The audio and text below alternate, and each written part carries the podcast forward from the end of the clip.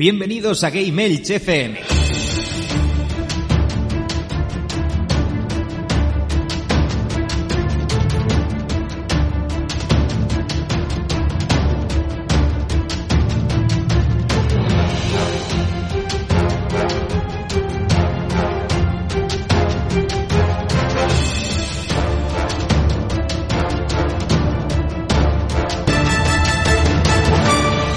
Buenas noches a todos, bienvenidos a Game Elch, vuestro podcast de videojuegos y podcast oficial del portal GameElch.es.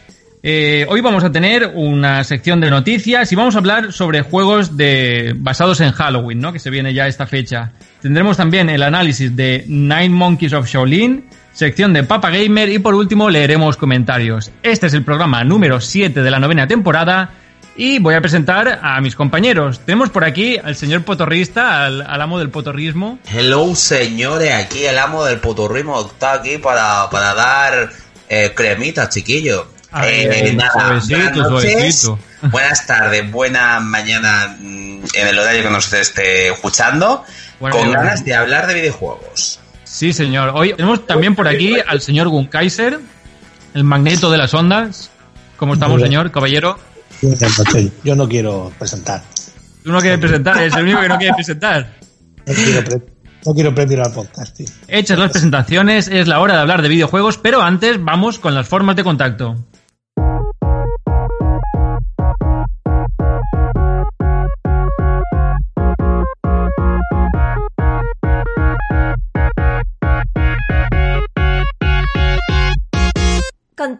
Con Game Elch.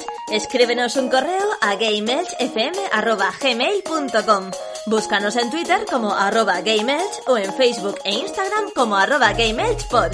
Visita nuestra web en www.gameelch.es o únete a nuestro Telegram. Y escúchanos en iVoox, iTunes o Spotify. Coméntanos si somos tu crush. Y si no, next.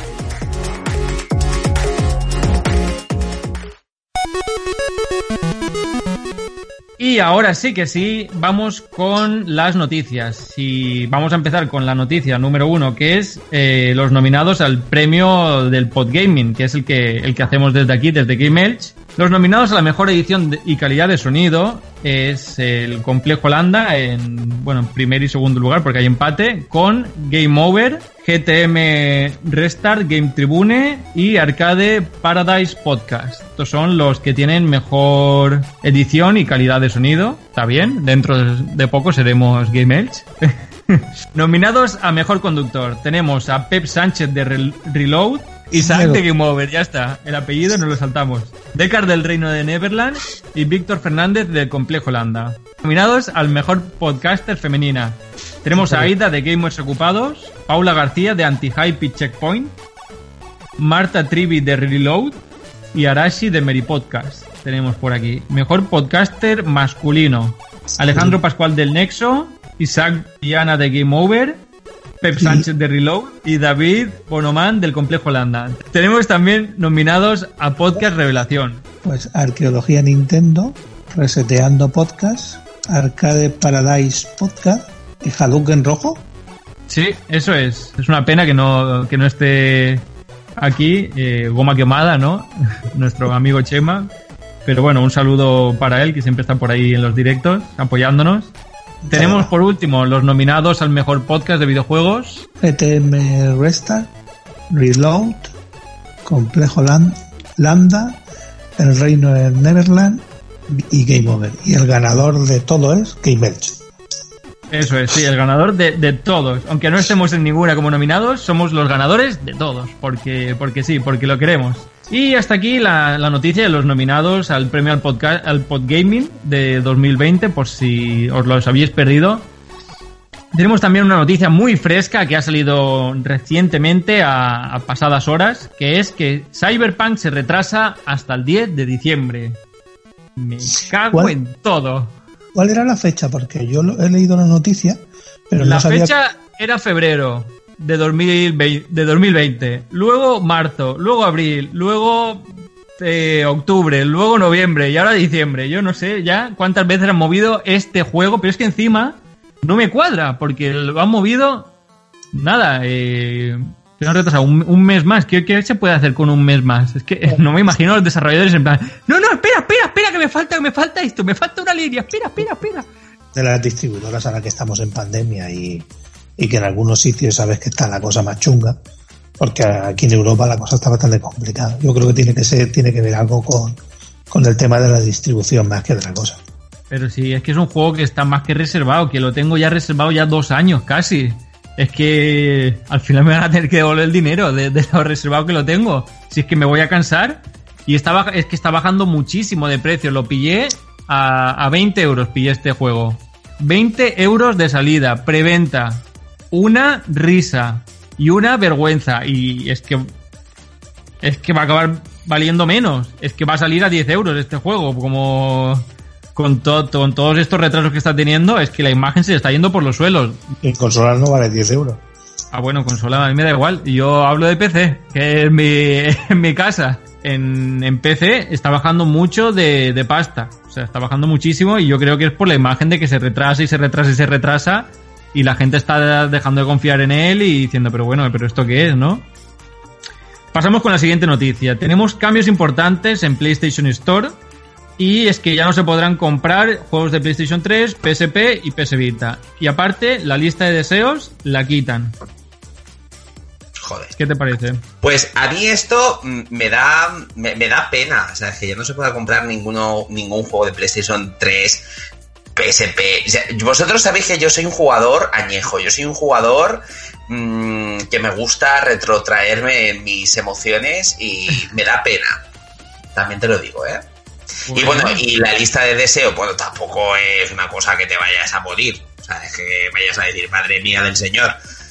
Pero yo como jugador añejo, jugador que me gusta lo antiguo y lo retro, me da pena. Pero bueno, también lo entiendo porque al final tienes que evolucionar y eso me imagino que les costará dinero, ¿no? Tener- tenerlo ahí, me imagino. Claro, es que vas a tener juegos ahí que ocupan un montón de gigas en, en la nube y, y- y ¿para qué? O sea, ¿para, ¿para qué vas a tener eso ahí? Si ya no, no va a dar soporte, ¿para qué te vas a comprar un Call of Duty de PlayStation 3 online si, si no tiene el online? O sea, no, no, no puedes acceder al multijugador ni nada. Entonces ya se ha quedado un poco obsoleto todo ese tema.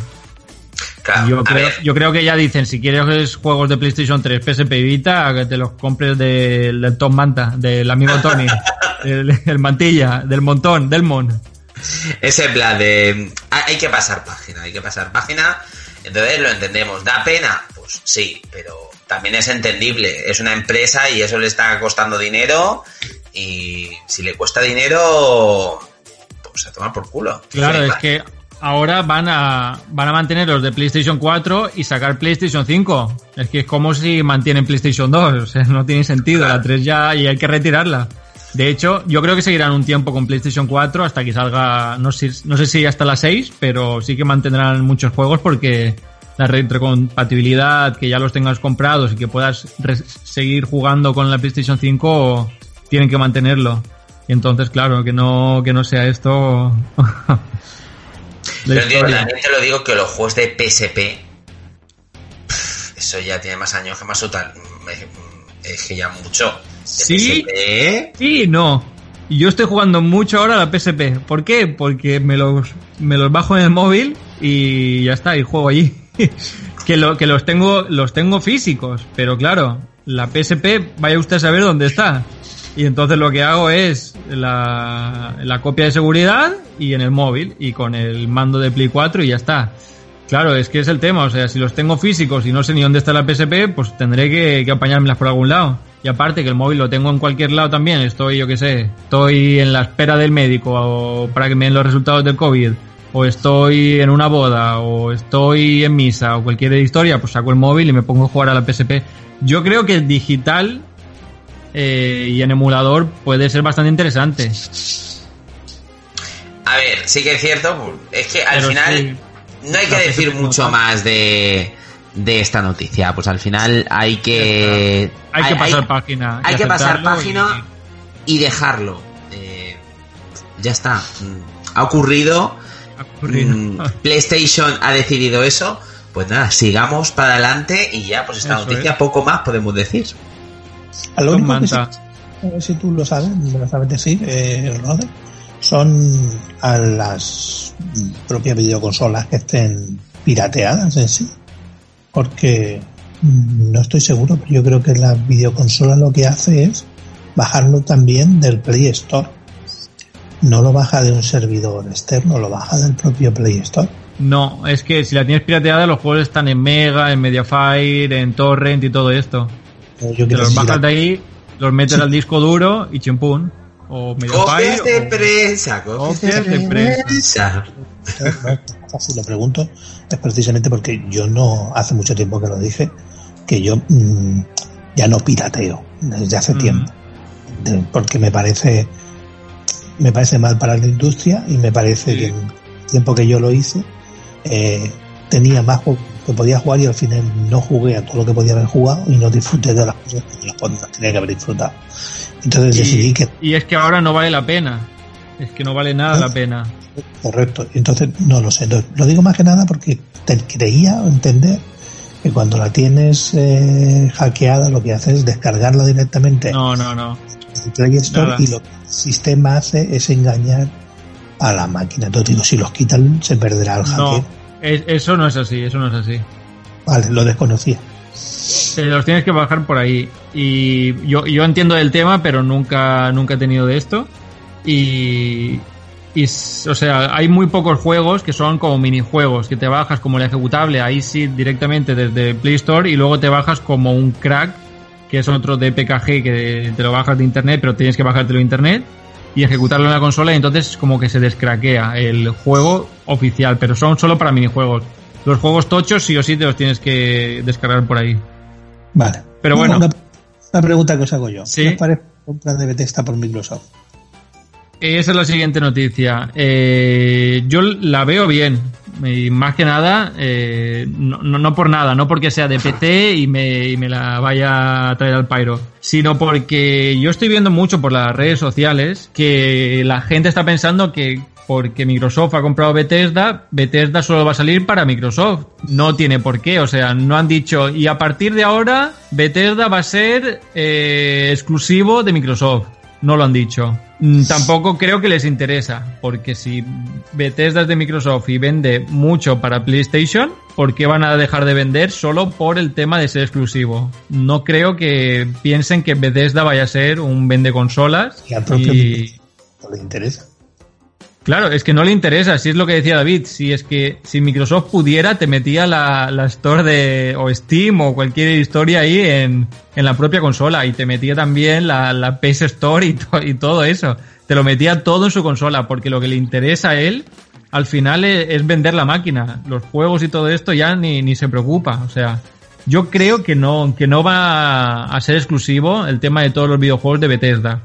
Simplemente Bethesda es muy buena compañía, Microsoft ha visto el filón y ha dicho lo compro y aquí tengo una compañía para mí para desarrollar otros juegos que no sean las grandes franquicias, pero yo creo que las grandes franquicias van a llegar a PlayStation seguro. Hombre, yo tengo que decirte que yo creo que al final Microsoft va a coger los mejores juegos o va a tener algún exclusivo tocho, ¿sabes? Va a decir eh, para Microsoft y luego a lo mejor habrá algún otro juego que a lo mejor sí que puede ser multiplataforma, pero los grandes bombazos se lo va a quedar Microsoft segurísimo. O sea, ya te lo digo yo. O sea, yo, Yo creo que no, tengo la esperanza de que no. Yo creo que yo creo es- que yo creo si, que Son- si Sony compra o, o los consumidores de Sony de un triple A compran 1, 2, 3 millones de juegos, a Microsoft no le interesa perder 1, 2, 3 millones de Claro, es, es que son un montón de, de, de pasteta que aparte no tienes que hacer nada. Es simplemente ponerlo en Sony y ya está. Sí, otra cosa Bueno. es que di- eh, eh, son exclusivos míos eh, los dos primeros meses, los tres primeros meses, como han dicho algunas veces. Temporal Sí. seguro que va a haber. Temporales seguro que va a haber. No, pero yo no creo que, que Microsoft pretenda comprar una empresa para que esa empresa venda menos videojuegos. Bueno, veremos a ver cómo está la cosa. Yo creo que algún exclusivo sí que tendrá. Ya no somos adivinos, no podemos adivinar lo que va a ocurrir y, y ya veremos, ya veremos. Ya Pero sí es cierto que, que el tiempo al tiempo, tiempo al tiempo. Que la gente nos diga en comentarios qué cree. Vamos con la siguiente noticia, que es que aquí viene el kit de la cuestión. Alex, a ver si lo digo bien. Alex Hu- Hutchinson, director creativo de Google Stadia, ha generado una gran, una gran polémica al pedir en Twitter que los streamers, streamers de videojuegos paguen a los desarrolladores que usan sus vídeos. ¿Deberían los streamers pagar a los desarrolladores para hacer vídeos de sus juegos? ¿Vosotros qué pensáis? A ver, yo creo, sabes, que los streamers se lucran mucho con los videojuegos, pero también te lo digo, o sea, los videojuegos también se nutran, eh, se nutren de los streamers. Esto es una relación, mmm, vamos, donde hay una simbiosis. Porque los streamers eh, son los que ponen de moda un videojuego o no lo ponen.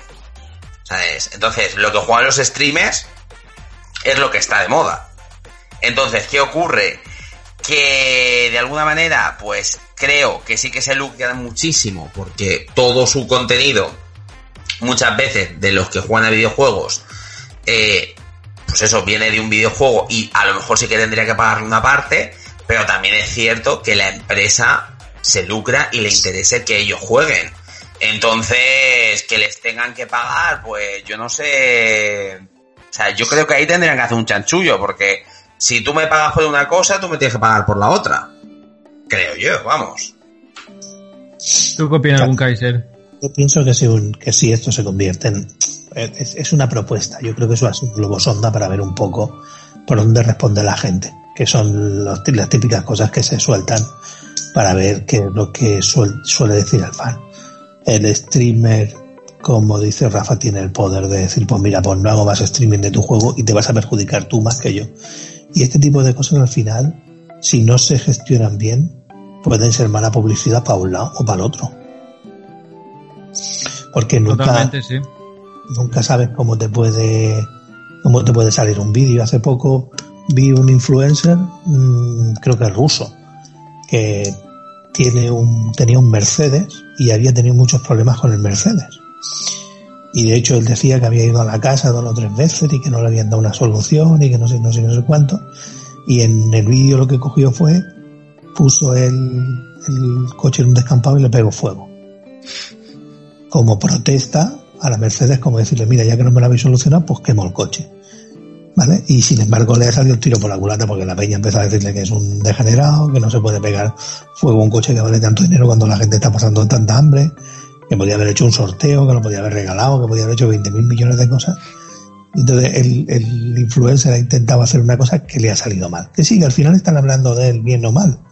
Entonces, quiero decir que se tiene que gestionar bien porque a lo mejor eh, los streamers os dicen, pues mira, pues ya no grabo más de ti y la gente se enfada con el streamer o se enfalla con la desarrolladora por el simple mero hecho de tener que ahora, es que queremos cobrar de todo y eso tampoco puede, tampoco es así, ¿eh? O sea, si tú dijeras, es que sí, te estás lucrando de mi juego, sí, pero lo estoy jugando yo, lo estoy haciendo yo y si la gente me ve es porque yo soy gracioso o porque estoy haciendo cosas inteligentes, no porque vean solo tu juego. O sea, eh, para que alguien vea, tiene que ser o alguien divertido o alguien que sabe jugar mucho o cualquier cosa. Entonces, esa parte es del streamer, no es del videojuego. A ver, la historia está en que yo os, os pongo en otra situación. Ahora porque hay los streamers lo vemos como lo más normal del mundo y ya es como una manera de dedicarse en el futuro a ganar dinero y a ganarse la vida con ello y tal. Pero, ¿y si en el futuro hay streamers de películas o de series? Yo me pongo a streamear una película y, No, y la, y comento en directo. No es lo mismo porque el 80% ¿Por de qué los no es lo mismo?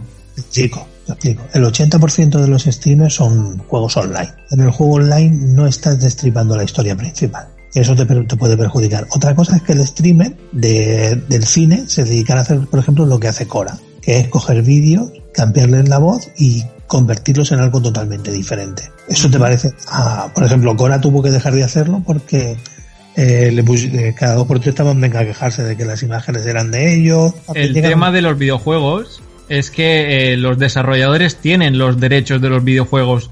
Tú en principio no puedes streamear un juego sin el permiso de la desarrolladora. Es igual que tú no puedes streamear una película sin el permiso de, de la, de la película. ¿Por qué? Porque te denuncian y te chapan el juego.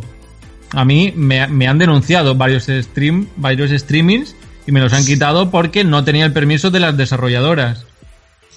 Pero era, pero era un juego así tipo, o sea, con, con historia o... Un o juego era- online. Era un juego online. Que no Un tenía juego historia. online. Un juego online. No tenía historia y me lo bloquearon. En principio, el, eh, cuando te venden un juego está pensado para que tú lo reproduzcas en tu tele y sea personal para ti, que no lo puedas reproducir masivamente. ¿Por qué? Porque tú imagínate que, te compras un juego, aunque sea online, te compras el Overwatch, eh, lo vende o el Fortnite, que lo pintan como que es eh, con modo historia lo que sea y te lo pintan con una cinemática bonita, pero luego tú llegas y descubres que el juego es siempre igual, todo el rato igual, que solo son 10 minutos por partida y que va a ser siempre igual y la gente dice, pues no lo compro. Estás haciendo que pierda la desarrolladora millones de, de, de- de euros o de dólares o de lo que sea, porque no tú has estoy- streameado No estoy de acuerdo porque para eso ya está, ya estamos los medios de videojuegos.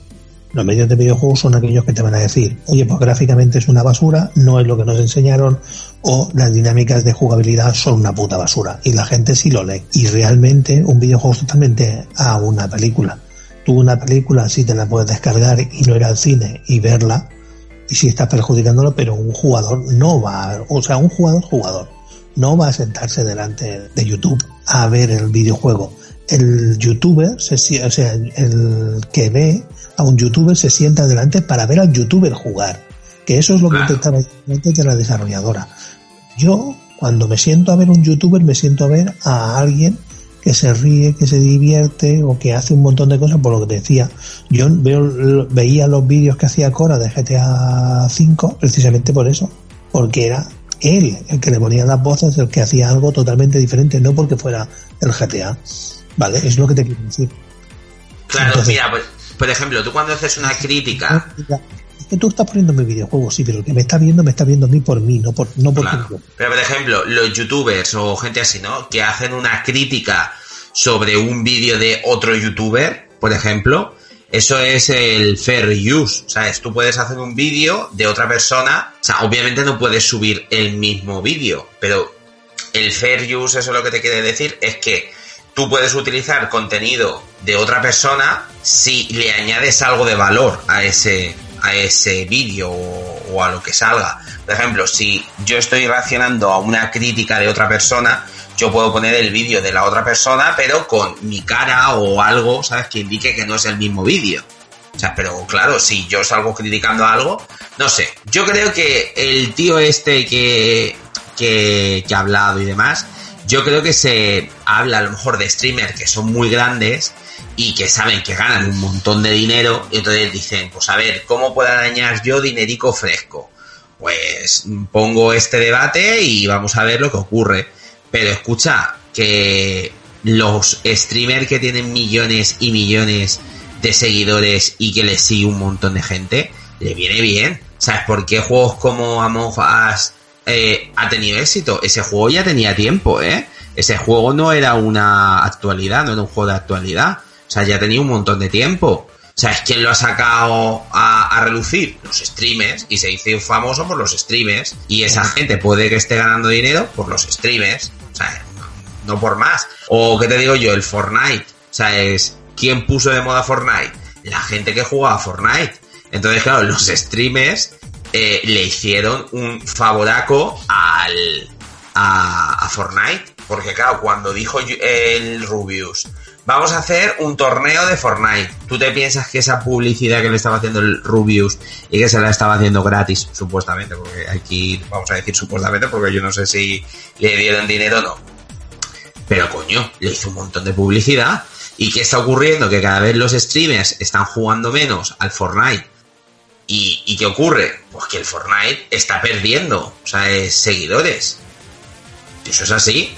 O sea, vamos, yo, yo lo veo así. Yo creo que realmente eh, esta gente, ¿sabes? Ve los vídeos, porque como ha dicho un Kaiser, porque tienen carisma, porque son gente guay, ¿sabes? Y claro, tú no estás viendo el vídeo tal, tú estás viendo a la persona que está jugando. Sí, y lo, a lo que dicen, las gracias y todo eso. Claro. Creo, O sea, creo que lo tenemos claro por ahí. Claro, ¿sabes? Las flechipollas del Skyrim, ¿sabes? Que hizo famoso al Rubius. sí. Soy un cuerno de mamut, te lo Te meto por el culo. O sea, yo qué sé, eran cosas que decía el Rubius que eran divertidas. Ahí, ahí se hizo famoso, ahí se hizo famoso el Rubius, con ese vídeo justamente. con las, con las flechipollas, tío. O sea, Sí, entonces. eh, que no flipe este tío, ¿sabes? Porque es que al final sería así. ¿Sabes? Si al final lo consiguieran, ¿sabes? Yo, como streamer famoso, diría: Pues vale, pues si no me pagas, juego otro juego. O juego tal. Ya está. ¿Sabes? Sí, y al final. Tampoco hay que buscarle los tres pies al gato, ¿no? O sea, es así. Pero el tío quería ganar dinero. Y el Y tío, está. como dice Von Kaiser, la ha soltado y se cuela, cuela y se no me la pela. Bueno, vamos ahora a presentar Gamers Dev, una sección relacionada con el mundo del desarrollo de videojuegos que lleva nuestro compañero Ruby. Vamos a escucharlo.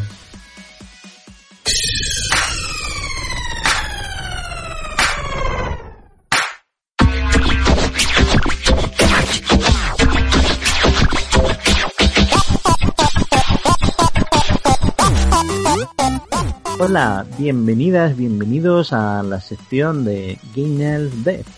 Aquí es donde entrevistamos a desarrolladores de videojuegos en este sector tan importante. Estamos en Halloween, así que toca meteros un poco de miedo en el cuerpo y para eso hemos traído un proyecto interesantísimo que ya os adelanto que es un videojuego de miedo, pero tiene algo de particular y para ello hemos traído a Rosalba Vázquez para que nos hable de su videojuego The Artifact. ¿Qué tal? Hola, ¿qué tal? Muchas gracias por tenerme en este programa. Ah, The Artifact es un videojuego de terror, como bien lo dijiste, salvo que en este caso no tiene ningún visual. Entonces todo lo vamos a jugar exclusivamente con los oídos. Am, este juego te va a poner en el centro del terror y te va a botar a escapar utilizando solamente tus oídos. Genial, pues ¿cómo os- habéis quedado? Eh, lo primero, gracias por atendernos la llamada, que además estamos llamando al otro lado del charco, de- a México estamos llamando precisamente. Y lo primero que te tengo que preguntar, Rosalba, eh, ¿por qué tenem- estamos ante un videojuego que no se ve, sino se oye? ¿De qué viene la idea o cómo te surgió? Am, estuve estudiando la carrera de diseño sonoro para medios audiovisuales y ahí nos pidieron en una clase de um, este audio para videojuegos eh, imaginar un juego y ponerle audio. Este, pero yo sugerí la intrépida idea de por qué no hacemos mejor un videojuego nosotros y me dijeron todos, ah, pues es que no sabemos hacer visuales ni nada, nada más sabemos hacer audio y así. Les dije, bueno, va, entonces hay que hacer un, eh, un audiojuego. Simplemente sin visuales. Eh, la cuestión es que ahí ya conocía otros títulos como Papa Sangre, eh, que también son audiojuegos. Este, en donde sí tienen un poquito de visuales, pero la mayor salida del videojuego es el audio. Pues la verdad es que mm, parece algo muy memorable, o sea, muy bonito, porque me imagino que tiene algo de personal o para tratar de ayudar a otra gente que te haya tocado de cerca o, o va para todo el público o también va para gente que tenga alguna discapacidad visual. Y eso es lo mejor. Este puede ser completamente disfrutable por todo el público en general, pero eh, también conforme lo iba desarrollando, me fui dando cuenta de que el mundo del entretenimiento no tiene mucho en cuenta a las personas con alguna discapacidad visual eh, cuando hacen algún algún título, algún videojuego, algún este algún producto de entretenimiento.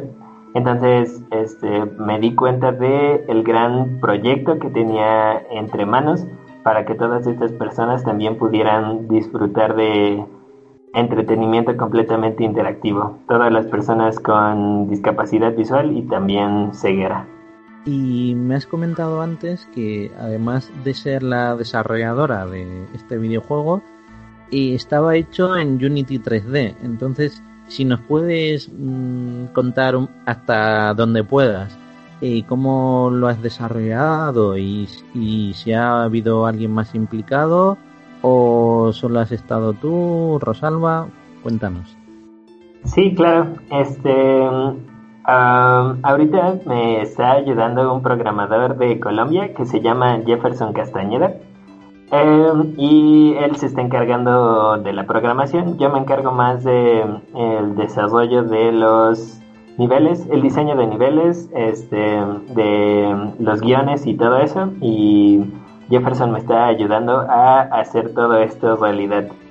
Uh, por ahora estamos utilizando un plugin de de Google que se llama Resonance Audio. Y ese plugin nos permite eh, simplemente utilizando audífonos colocar el sonido en 3D, como si estuviera en tercera dimensión, adelante, atrás, a la derecha, a la izquierda y un poquito arriba o abajo de ti. Entonces, eso es lo que estamos utilizando y al principio estábamos utilizando un, eh, un administrador de audios que se llama Wise. Pero luego optamos por, ah, como tuvimos muchos problemas con Wise y en realidad no se relacionaba mucho con Resonance, etc., tuvimos que crear nuestro propio administrador de audios dentro de Unity.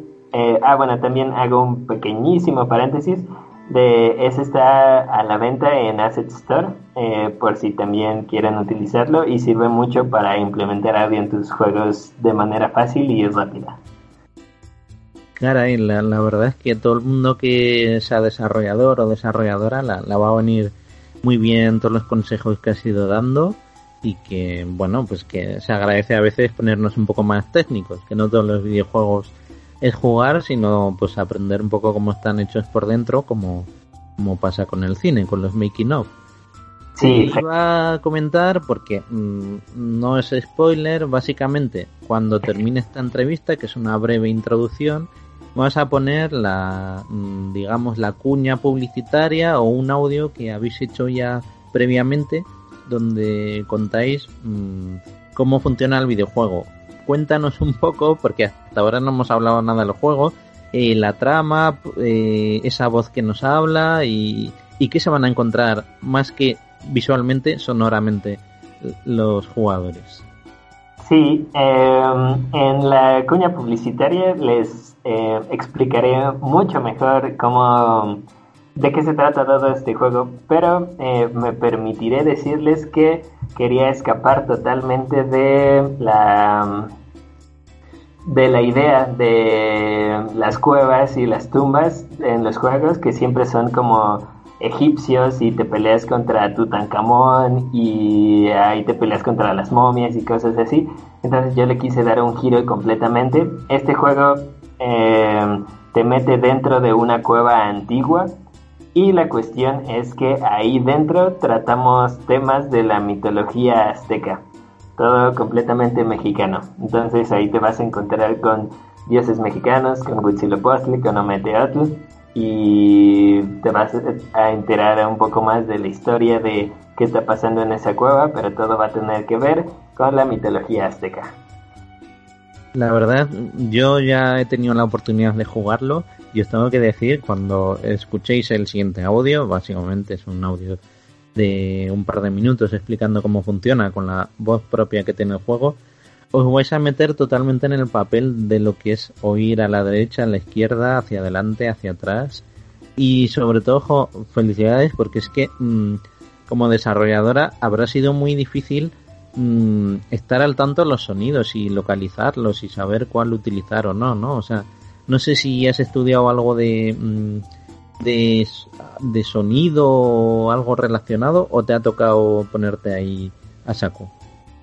Eh, sí, eh, estudié, em, bueno, me licencié en diseño sonoro para medios audiovisuales, entonces soy diseñadora de sonido. Y sí, como dices, este fue todo un via crucis saber qué sonidos utilizar, porque en los videojuegos visuales eh, es muy fácil eh, indicarles a los jugadores hacia dónde tienen que ir. Si algo está brillando, entonces el jugador sabe que tiene que ir hacia allá y recogerlo. Si hay un camino amarillo eh, y todo lo demás está como oscuro, entonces el jugador sabe que tiene que caminar por ese camino amarillo porque lo va a llegar hacia algún lado. Y pues en audio no tenemos ninguna de esas ayudas. Entonces tuve que ingeniármelas para saber cómo hacer que el jugador fuera a cierto lugar, hacer que el jugador no fuera a cierto lugar y cosas así. Genial, pues antes de poner esta preview que nos has pasado y yo creo que le va a gustar muchísimo a la gente, y ya finalmente pues cuéntanos dónde te pueden encontrar, a cuánto va a estar el juego, cuándo va a salir, ya sabes, véndete ahora que estás aquí.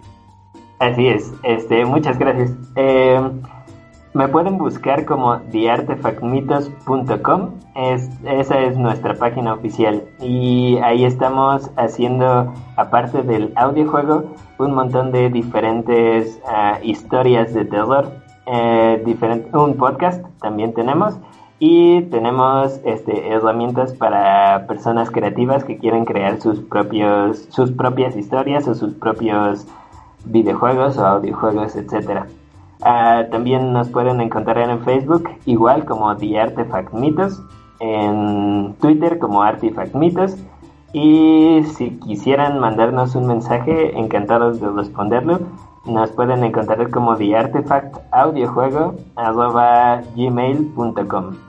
Ah, en cuestión de cuándo va a salir, eh, va a salir, nos hemos seteado la fecha tentativa de en marzo del próximo año.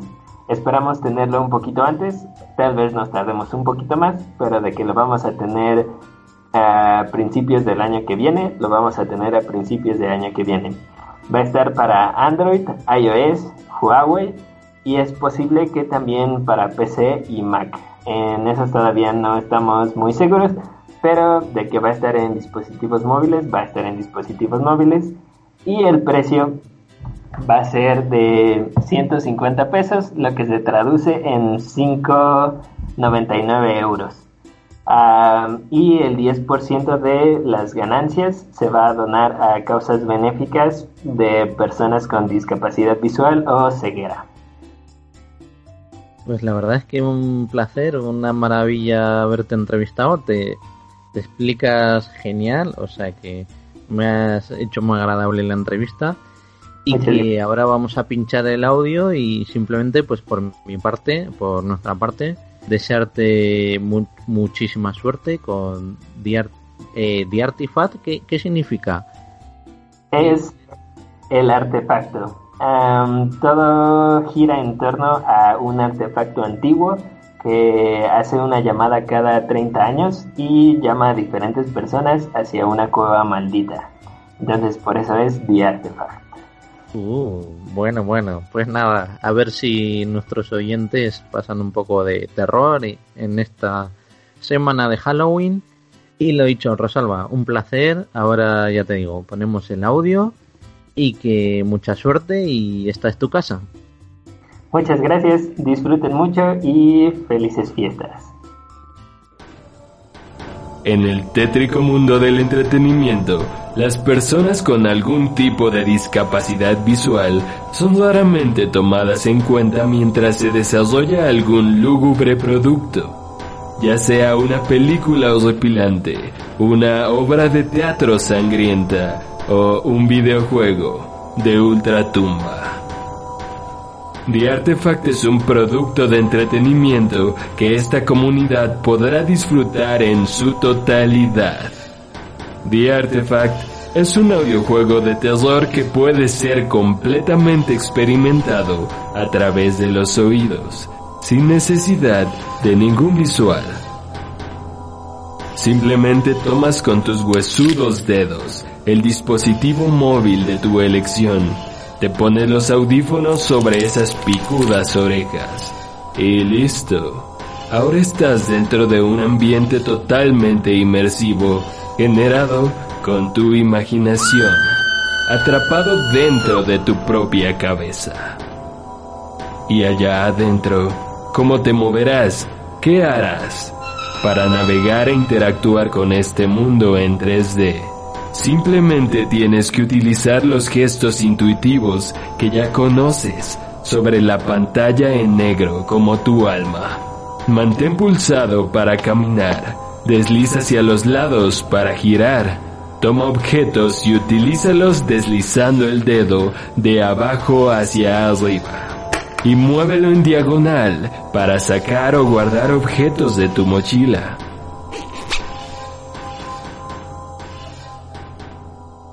Sí, sí, muy bonito y todo. Pero, ¿de qué trata este terrorífico audiojuego? ¿De qué trata The Artifact? Imagina que estás en tu casa, recostada en tu cama, escuchando música, o en la sala, escuchando este podcast. Y de repente, te llega una urgencia que no sabes reconocer. Un concepto abstracto se instala dentro de tu cabeza y por más que quieras, no se va. Tienes que saber qué es, saber de dónde proviene, saber cómo puedes llegar a él. Lo sientes como un inescapable llamado, una obsesión.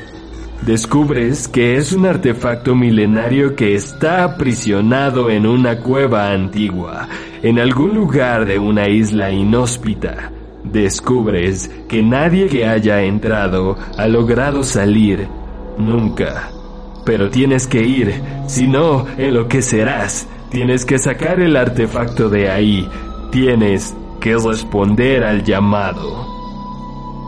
Como puedes, llegas a la isla, te las arreglas para encontrar la cueva a pesar del silencio de los petrificados habitantes. Entras. Una vez ahí, desearías nunca haber sucumbido al llamado. Ahora la cueva te ha atrapado. Se terminó tu agua, tu comida, y por si fuera poco, los olores que se escuchan ahí adentro son lo suficientemente grandes como para helarte la sangre y hacer que no desees seguir moviéndote.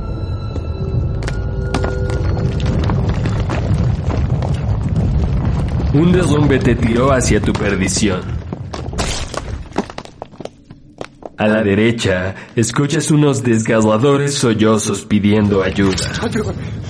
A la izquierda, unas criaturas monstruosas devorando algo que no quisieras ni imaginarte. Con trabajos, te levantas del frío suelo de la cueva y caminas hacia los sollozos. Un fuerte rugido azota las paredes de la cueva. Te detienes en seco. No sabes si lograrás salir de aquí con vida. Aún así, aún con todos estos horrores escondiéndose entre las tinieblas, ahí adentro haces todo lo posible por recuperar aquella estatuilla que cambia formas, aquel artefacto maldito, aunque eso te cueste la vida. Perfecto, ya sabemos que es un audiojuego y de qué trata The Artifact. Ahora, ¿qué sigue? Este gran audiojuego está actualmente en desarrollo, así que si perteneces a esta comunidad con discapacidad visual, conoces a alguien que pertenezca a este grupo de personas, o si simplemente quieres vivir una experiencia auditiva totalmente envolvente, no puedes dejar de seguirnos para enterarte de todas las noticias relacionadas a The Artifact audiojuego y compartirnos para ayudarnos a crecer y devorarles a todos. Les dejamos nuestras ligas en la descripción. Bien, eso fue todo por hoy. Gracias por sintonizar The Artifact Audio Podcast. Nos veremos en la siguiente emisión y tal vez en sus pesadillas.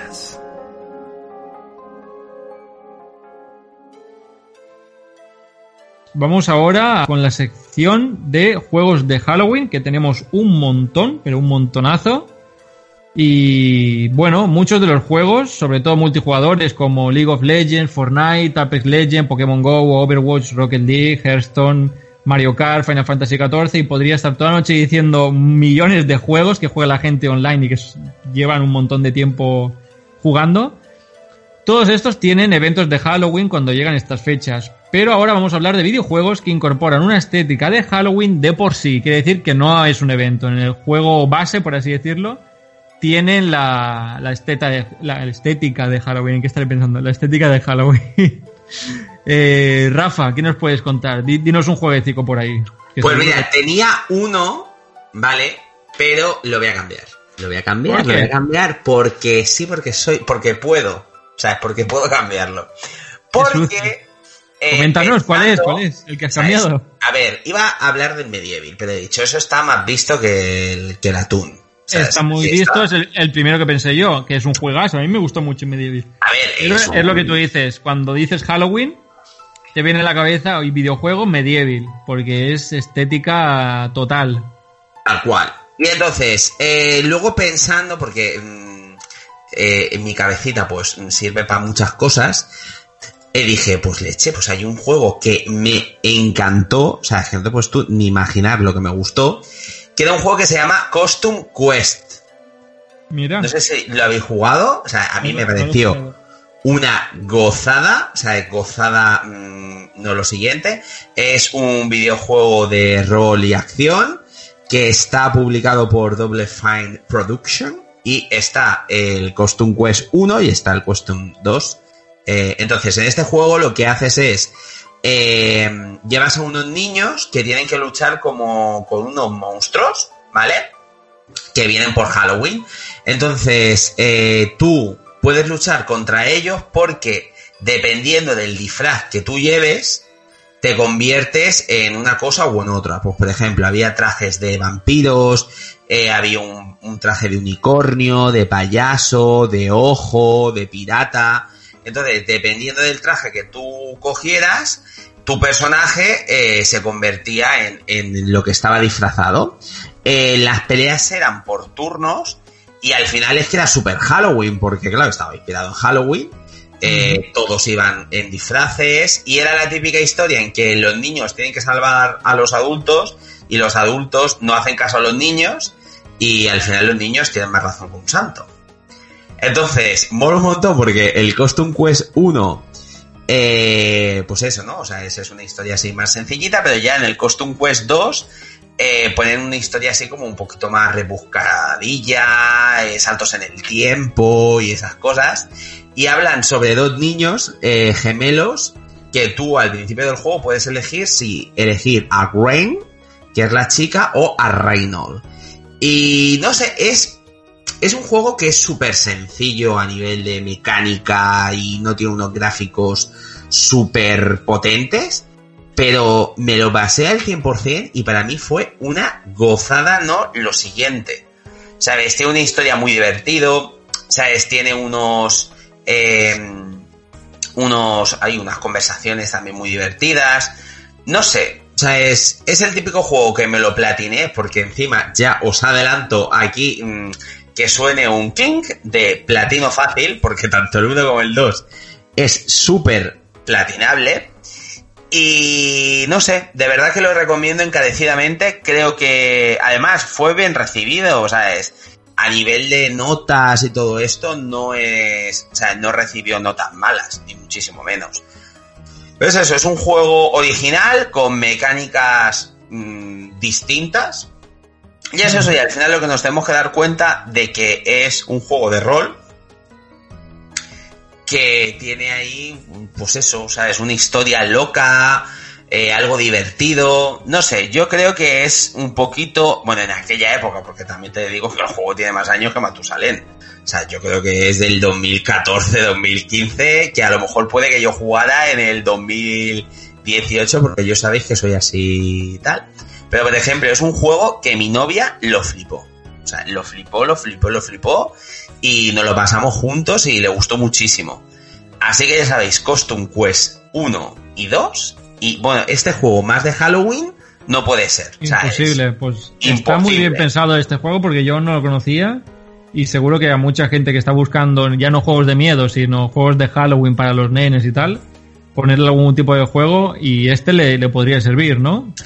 A ver, yo creo que, aunque tiene así unos dibujitos, así en plan monos y todo esto, realmente tiene un humor que yo creo que entendería solamente los adultos. O sea, es un juego que es muy divertido, colorido, pero el humor que tiene dentro yo creo que lo entenderían más los, los adultos. Incluso creo que las mecánicas jugables es de la vieja escuela y yo creo que los más peinados en canas yo creo que más nos gustarían.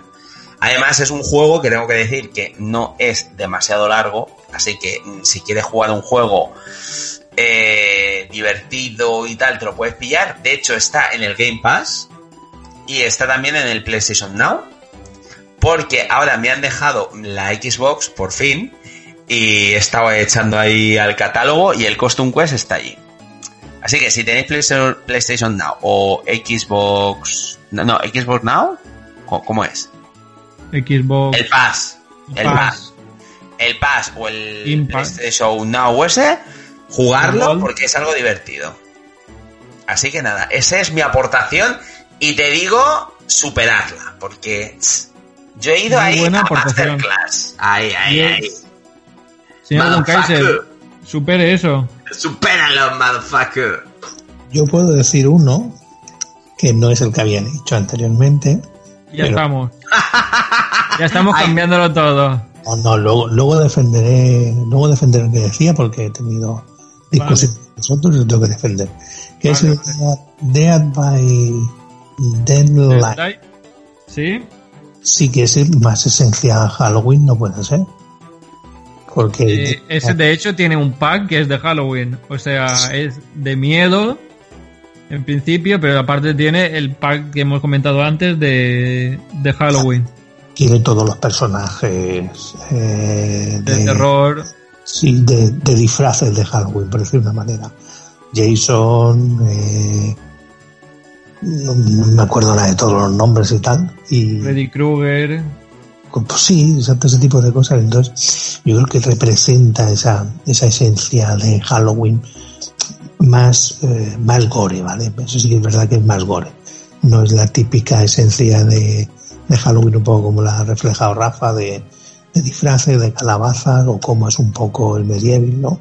Que es más, más, eh, como más dulce, ¿no? En este juego es, además, mm, yo lo jugué varias, alguna otra vez y tal, y me parecía algo divertido, porque podía ser o bien uno de los asesinos, o podía ser un alguien que tenía que, que sobrevivir de estos asesinos y los escenarios eran unos escenarios bueno, medianamente cerrados, Cerrados.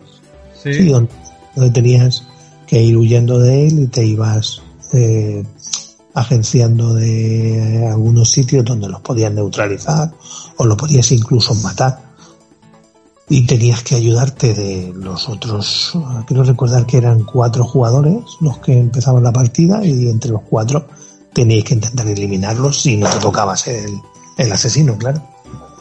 Si eras el asesino tenías que matar a los demás. Y a mí me llamó bastante la atención y me pareció muy muy divertido, aunque tengo que reconocer que algunos asesinos estaban, o por lo menos la- el tiempo que estuve jugando estaba bastante mal balanceado, en el sentido de que si te tocaba ese era prácticamente muy difícil. eh, Te pasó lo, lo- lo mismo que a mí, que cuando eres asesino no matas a nadie, pero cuando eres un Mindundi, el asesino mata a todo el mundo. a todo el mundo, sí, sí. O sea, la conclusión, el, el mal asesino somos nosotros. Qué bueno. Hombre, la verdad que es una buena aportación también, ¿eh?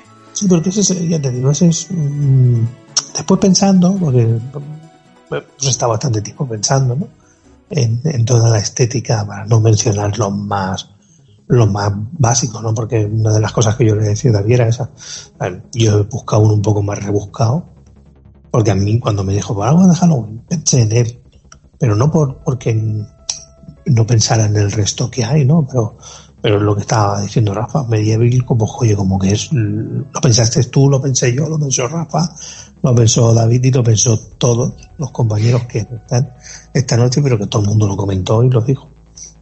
Es que Así es que- como el de, el de manual, ¿no? Es irte a lo fácil. Oye, mira, en la monjas podría ser también un poco de, de Halloween. Bueno, todos con, con disfraces, ¿no? Cada uno un disfraz de color, Hombre. con uno con una mascarilla. Podría ser, podría ser un poco. Otro con un huevo en la cabeza. Se estaba comentando algo de que iban a meter algo para Halloween, algún tipo de evento para Among Us. Que no sé si, ya lo han metido o no, pero se estaba comentando. He visto yo cosas, no sé si serían bulos, Por, por, esa, por eso este tema no está en noticias, pero tendríamos que hacer uno para bulos. lo, lo había visto por Twitter, que iban a meter algo. El tema de los bulos, igual que en aquella época que decían que para conseguir a Mew tenías que mover un camión. El camión, y tenías que El- tener un Nidoking con fuerza Sí, nivel sí, sí, 100. sí, sí, sí, sí. Eso es amor puro por los videojuegos. Nada Ay, como un ay, troleo y tener al Nidoking entrenando hasta nivel 100 y encima le pones fuerza, que es uno de los peores ataques que le puedes dar. Bueno, no, uno- es bueno el, el ataque, pero le puedes poner otros, como hiperrayo o como, yo que sé, otros. Total, que le pones fuerza, lo tienes al nivel 100, empujas el camión y no se mueve ni un milímetro y dices, me cago en todo, porque encima tenías que, bueno, aquí me he salido totalmente del tema y me he ido por la rama, pero es que me molesta un montón. Eh, el tema del, camión es que no tenías que tener el ticket del barco, te, lo- te tenían que pasar un Pokémon con corte para ir al gimnasio y saltarte el tema del barco, y entonces ya cuando ya te has pasado todo el juego, que tienes el ticket ahí más negro que un tizote, que lo tienes todo el juego esperando a subir al, al barco este, vas al barco, pones la fuerza y no se mueve ni un milímetro el camión. Y es la peor troleada que pueden hacer a un niño con, no sé, 6, 7 años que tendría en esa época. Pero sí, deberíamos de tener una sección de bulos y ya está. No- de hecho, nada. podríamos hacer un programa especial de bulos. Si os apetece, ponerlo. Estaría muy bien, estaría muy bien, sí. Bulos, bulos míticos de, de, de antaño, ¿no? Ahí está, tal cual. En, en Pokémon salían muchos y, y- Hombre, y tiraban a, iban a dar, iban a dar. Bueno, dejando Pokémon a un lado, que es una de mis pasiones y mis fetiches, yo tengo varios, como el Medieval, que es el primero que se me ocurrió, que luego se lo cedí a Rafa, pero al final no lo ha utilizado. El comodín del Medieval ya está más que usado que, que nada. Tenemos otros juegos como Pesadillas antes de Navidad, La venganza de Oogie Boogie, que era de PlayStation 2, que ibas con una especie de, látigo matando fantasmas, que estaba muy chulo, muy chulo, muy chulo. Y como no, Kingdom Hearts, porque también tiene el mundo de, Pesadillas antes de Navidad, y también está genial. O sea, estos dos juegos a mí me, me encantaron. Eh, Kingdom Hearts más porque hay un montón de mundos, o sea, no solo está el de Pesadillas antes de Navidad, que está Pero guay. bueno, pero eso es un poco hacer trampas, ¿eh? El ¿Por qué hacer trampas? A ver, porque el Kingdom Hearts no... O sea, tiene una parte de Halloween. O sea, es... Bueno, un pero el, conjunto de... no Es un conjunto de... bueno, pero in- incluye temática de, de Halloween dentro del juego. Bueno, venga. Te lo semicompro. Adetemos pulpo. Y luego tengo un montón de, juegos que quiero comentar, para, porque ya como estos son juegos que conoce todo el mundo y que, bueno, algunos a lo mejor no, pero eh, son juegos muy sonados, eh, quería comentarlos un poco por encima, porque sí que tienen temáticas de cementerios, zombies, brujas, eh, monstruos, sangre y todo, pero no son de terror. Por ejemplo, por, lo menos para mí no me parecen de terror. El Ghost, el Ghost and Goblins, mítico, clasicazo, es un pedazo de juego eh, en el que tú vas con, con un personajillo con armadura, que luego creo que cuando te dan un toque te la pierdes y vas en pelotas y si te dan otro toque te mueres. Y vas tirando una, una lanza y vas matando zombies y está muy, muy chulo, es un clásico este juego. Eh, lo he puesto aquí por eso, porque me parece un poco cómico y a pesar de que salgan monstruos, eh, creo que debería estar aquí porque no es de terror este, este juego. Yo creo que es más de plataformas, más de eh, hack and slash, eh, un rollo así, ¿no? De mata-mata y, y un clásico. Tenía que estar aquí. Otro que es así es el Castlevania. No sé si vosotros habéis jugado. Eh, sí, claro. Hombre, Los Castlevania. ah, que yo, por ejemplo, lo diré toda mi vida. El Castlevania Nintendo 64 mm, fue... Poca broma, poca broma. Hostia, o sea, yo sé, yo con ese juego, vamos, feliz no lo siguiente. Feliz es que no lo siguiente. Están todos los Castlevania chulos, algunos más que otros, por la versión de, de consola o de recreativa. Pero la mayoría están chulísimos. O sea, el tema de, de matar monstruos, murciélagos, matar a Drácula, luego ser Alucard, está muy chulo. O sea, también toda la, la historia y todo lo que es la, ambientación así de, de, vampiros, de castillos, de mazmorras, molaba muchísimo, muchísimo, muchísimo. Voy a decir otro, antes que el que he puesto aquí, que es Diablo, Diablo 1 y Diablo 2, que también tienen una estética de monstruos, zombies, esqueletos, muy Halloween, pero tampoco es de miedo, porque no, no da miedo, o sea, es un mata-mata, RPG y, y es un juegazo, o sea, parte de mi infancia, an- antes de Pokémon, o bueno, no sé si antes de Pokémon, no, después, después de Pokémon, me vicié súper mal al, al Diablo, pero, pero exagerado. Y la historia moló muchísimo. Eh, era rollo de un poseído que iba haciendo historias, matando gente, la tierra se pudría, aparecían los monstruos y todo esto, y tú como que tienes que ver a ver este viajero extraño que, que, que está haciendo todo esto en la tierra, ¿no?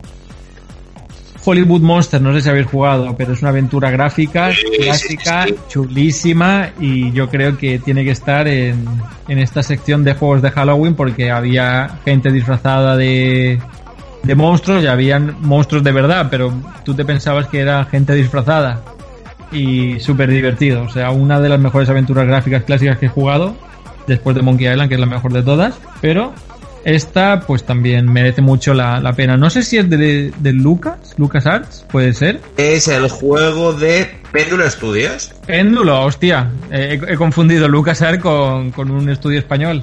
Eh, pues mira, es, es que tiene, tiene, tiene mucha calidad. O sea, Péndulo Studios eh, los amo. O sea, ahora han hecho el, el. Y, y sobre todo Runaway, que me encantan las aventuras gráficas de Runaway. O sea, De hecho, tengo que decir que del Hollywood Monster luego sacaron otro juego. Sacaron el segundo. Ese no he jugado. Ese no, no, no he jugado, ¿ves? Y es Pues, un juego que yo, cre- yo creo que no es conocido. Ni, ni sabía que estaba el, el Sí, 2. sí, sí, pues ya lo comento porque, porque sí. Porque yo, yo me acuerdo de haberlo visto, pero no jugarlo. Pero sí que está. Buscarlo, mm, que no miento. Yo jugué un poco, no me lo pasé entero, pero tengo que reconocer que sí que lo conozco y que me gustó también bastante. Pues lo, lo tengo que buscar y jugarlo porque no sé, ya te digo, me suena que me lo han comentado varias veces, pero nunca me, me he puesto a, a darle ese juego. Luego por aquí tengo otros que son, como no, el Heretic Exen, que son, o sea, el Heretic y el Exen son dos juegos distintos, que son de disparos. Para mí me parece mucho, se parece mucho a Doom, que es un, clasicazo de, shooters. Y como no, el que quiero nombrar, que de verdad se parece a, a, a ver, el Doom tiene monstruillos y tal, y parece así, pero al ser una estética también un poco futurista, como que ya no parece tanto Halloween. Pero el Blood es un señor juego, un señorazo juego FPS basado en, bueno, basado, inspirado, como quieras llamarlo, copia de Doom, pero con armas más rudimentarias, con, con un tridente, con antorchas, con una ballesta, con cosas así. Y los monstruos son mucho más demoníacos, con esqueletos, con brujas, hay también brujas que vuelan por la pantalla y todo.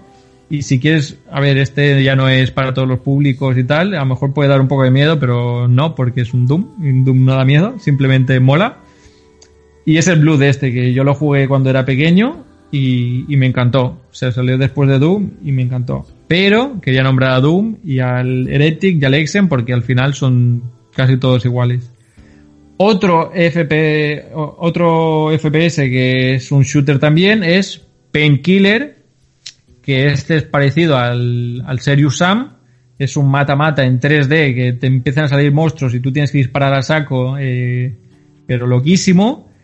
Pero este vas con una, o sea, la principal herramienta son como unas cuchillas que dan vueltas y con eso vas desmembrando esqueletos, zombies, brujas, eh, monstruos enormes y está increíble. O sea, el Painkiller este recuerdo que jugué por primera vez en el Ciber y dije, Dios, pero qué locura es esta. O sea, me encantaba. Con el tema también había vampiros por ahí, eras como una especie de cazavampiros que tiene también estacas, ballestas y me encantó y dije, buah, esto, esto lo tengo que jugar con amigos.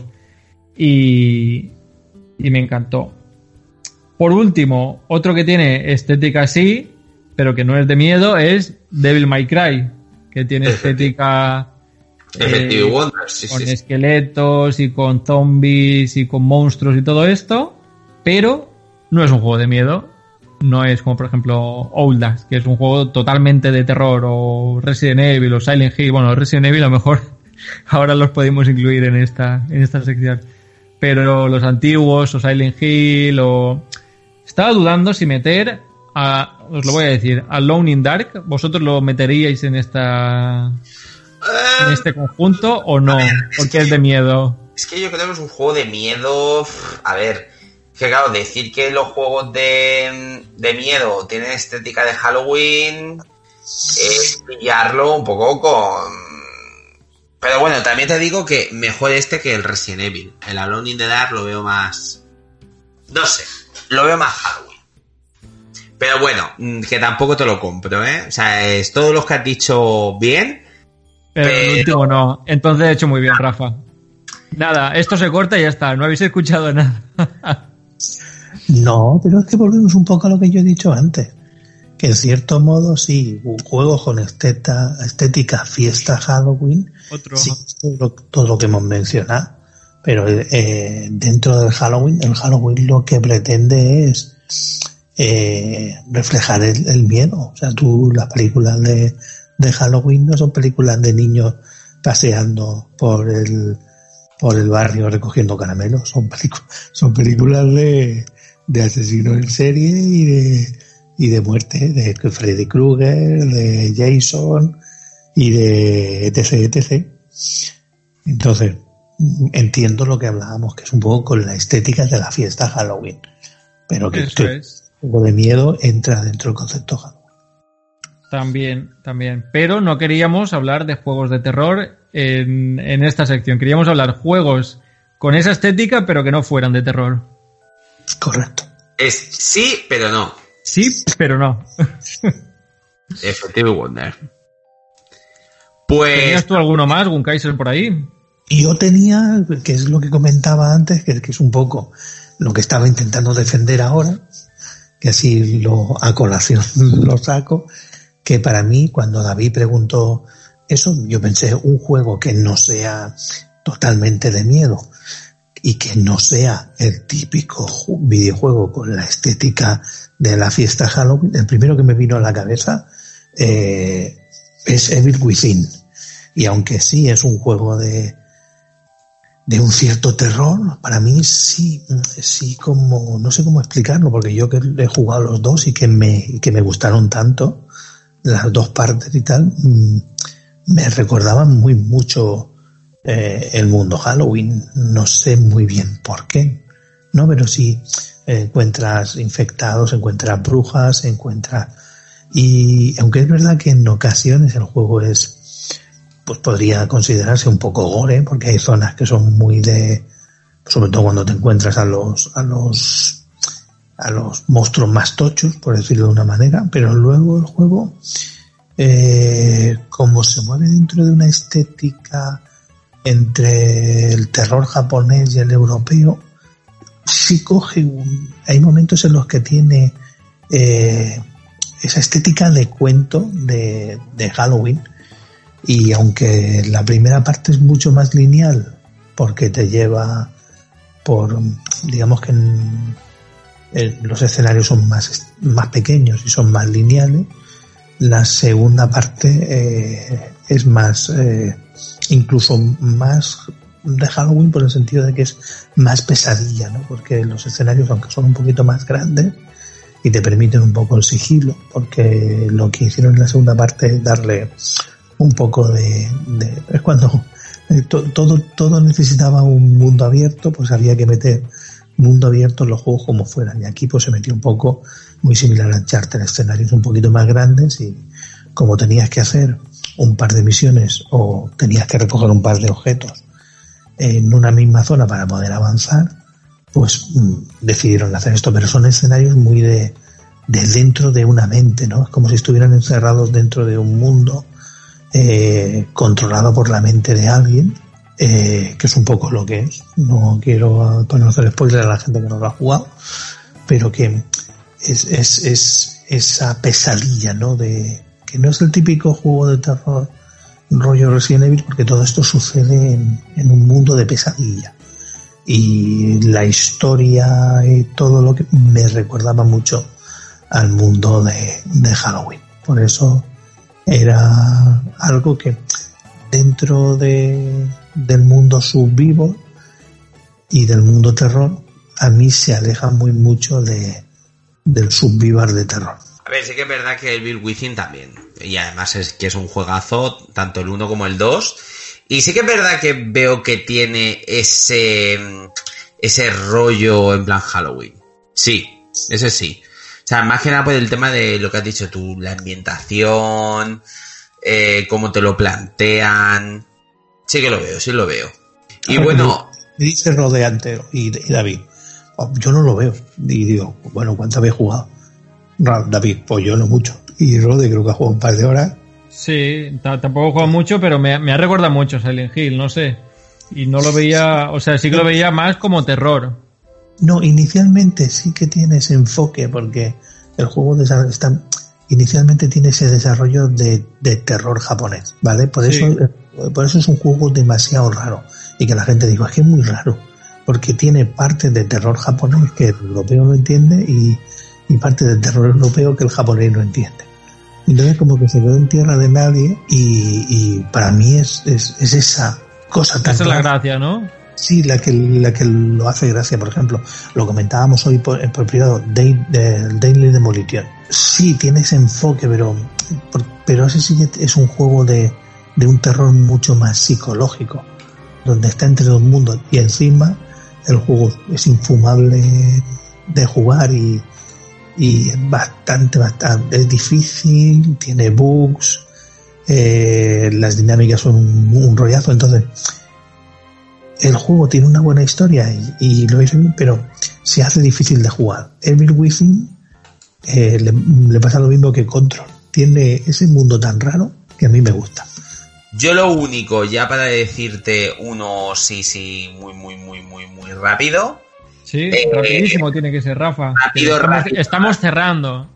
Bueno, me pillaba bueno. ya con la, con la mano en la puerta ya para, para chapar el cierre. Green Fandango. Oh, Green Fandango, qué bueno, sí, qué bueno, qué bueno. Yo, yo, no voy, yo no voy a lo fácil, yo voy a. No, no, tú vas a lo bueno, tú vas a lo bueno. A lo bueno. Y el Green Fandango, escúchame, muertos, incluso en, a lo largo del juego también hay alguna celebración como el Día de los Muertos y todo esto. Eh, huecazo, huecazo y súper de Halloween. Sí. ¿No sí, ves? sí. Es que Ahí lo has dado, ahí lo has dado. he hablado poco, pero de lo que he hablado... Muy calidad. bien dicho. De calidad, calidad, pero, pero exagerada. Rafa, ¿cómo no se me había ocurrido ese pedazo de juego Es que que- me encanta, que me encanta? Y mira que es que ya te, te estaba dando las pistas. Es de LucasArts, es de LucasArts, es de LucasArts. Green Fandango. Ya, ya he hecho mi aportación y ahora podemos seguir. Podemos seguir, pero no nos vamos a la siguiente sección sin escuchar a nuestro compañero David, que nos trae un audio con su juego de Halloween. Vamos a escucharlo. Hola amigos, soy Bernie y quiero traeros mi audio sobre mi juego de Halloween. Y no quería dejar pasar esta, esta oportunidad, y aunque no he podido grabar con mis compañeros por motivos de, de salud, de confinamiento, pues em, dije, tengo que grabar un audio y meterlo en el programa porque eh, ya que la idea fue mía y tenía un juego que comentar, pues me ha animado, ¿no? Eh, podría haber hablado de juegos como Medieval, que es perfecto, que, que encaja justo en el, en el perfil. Podría haber hablado también de Ghost and Goblins o Ghost and Ghouls, que creo que los ha comentado Rode porque le, le propuse que los comentara. O incluso Altered Beast de Sega, que también entra un poco en esa, en esa categoría, pues por lo pues la primera pantalla empieza en un cementerio, tienes zombies, tienes lobos, tienes, o sea, sí, hay lobos, hay hombres lobos, hay hombres eh, dragones, hay está la muerte, la parca, hay muchos elementos en el Arted Beast que podía entrar en, en esto, un juego para Halloween perfectamente. Pero hay otro, hay otro que me encaja perfectamente, del que ya he hablado más de una vez en el programa, y incluso lo analicé eh, hace bastante tiempo, y, y, no es otro que Shadow of the Darkness. Shadows of the Darkness es un juego de... Yo lo jugué en Xbox 360, o sea, es de la pasada generación, que salió en 2011 el juego. Pues es, es de un jugador, es un shooter de tercera persona y ¿qué características tiene? Pues que es de Grasshopper Interactive, el estudio de, Suda 51. Koichi Suda, el creador que es tan tan estilo propio, ¿no? Digamos que es como un poco el Tarantino de los videojuegos, eh, por decirlo de alguna forma.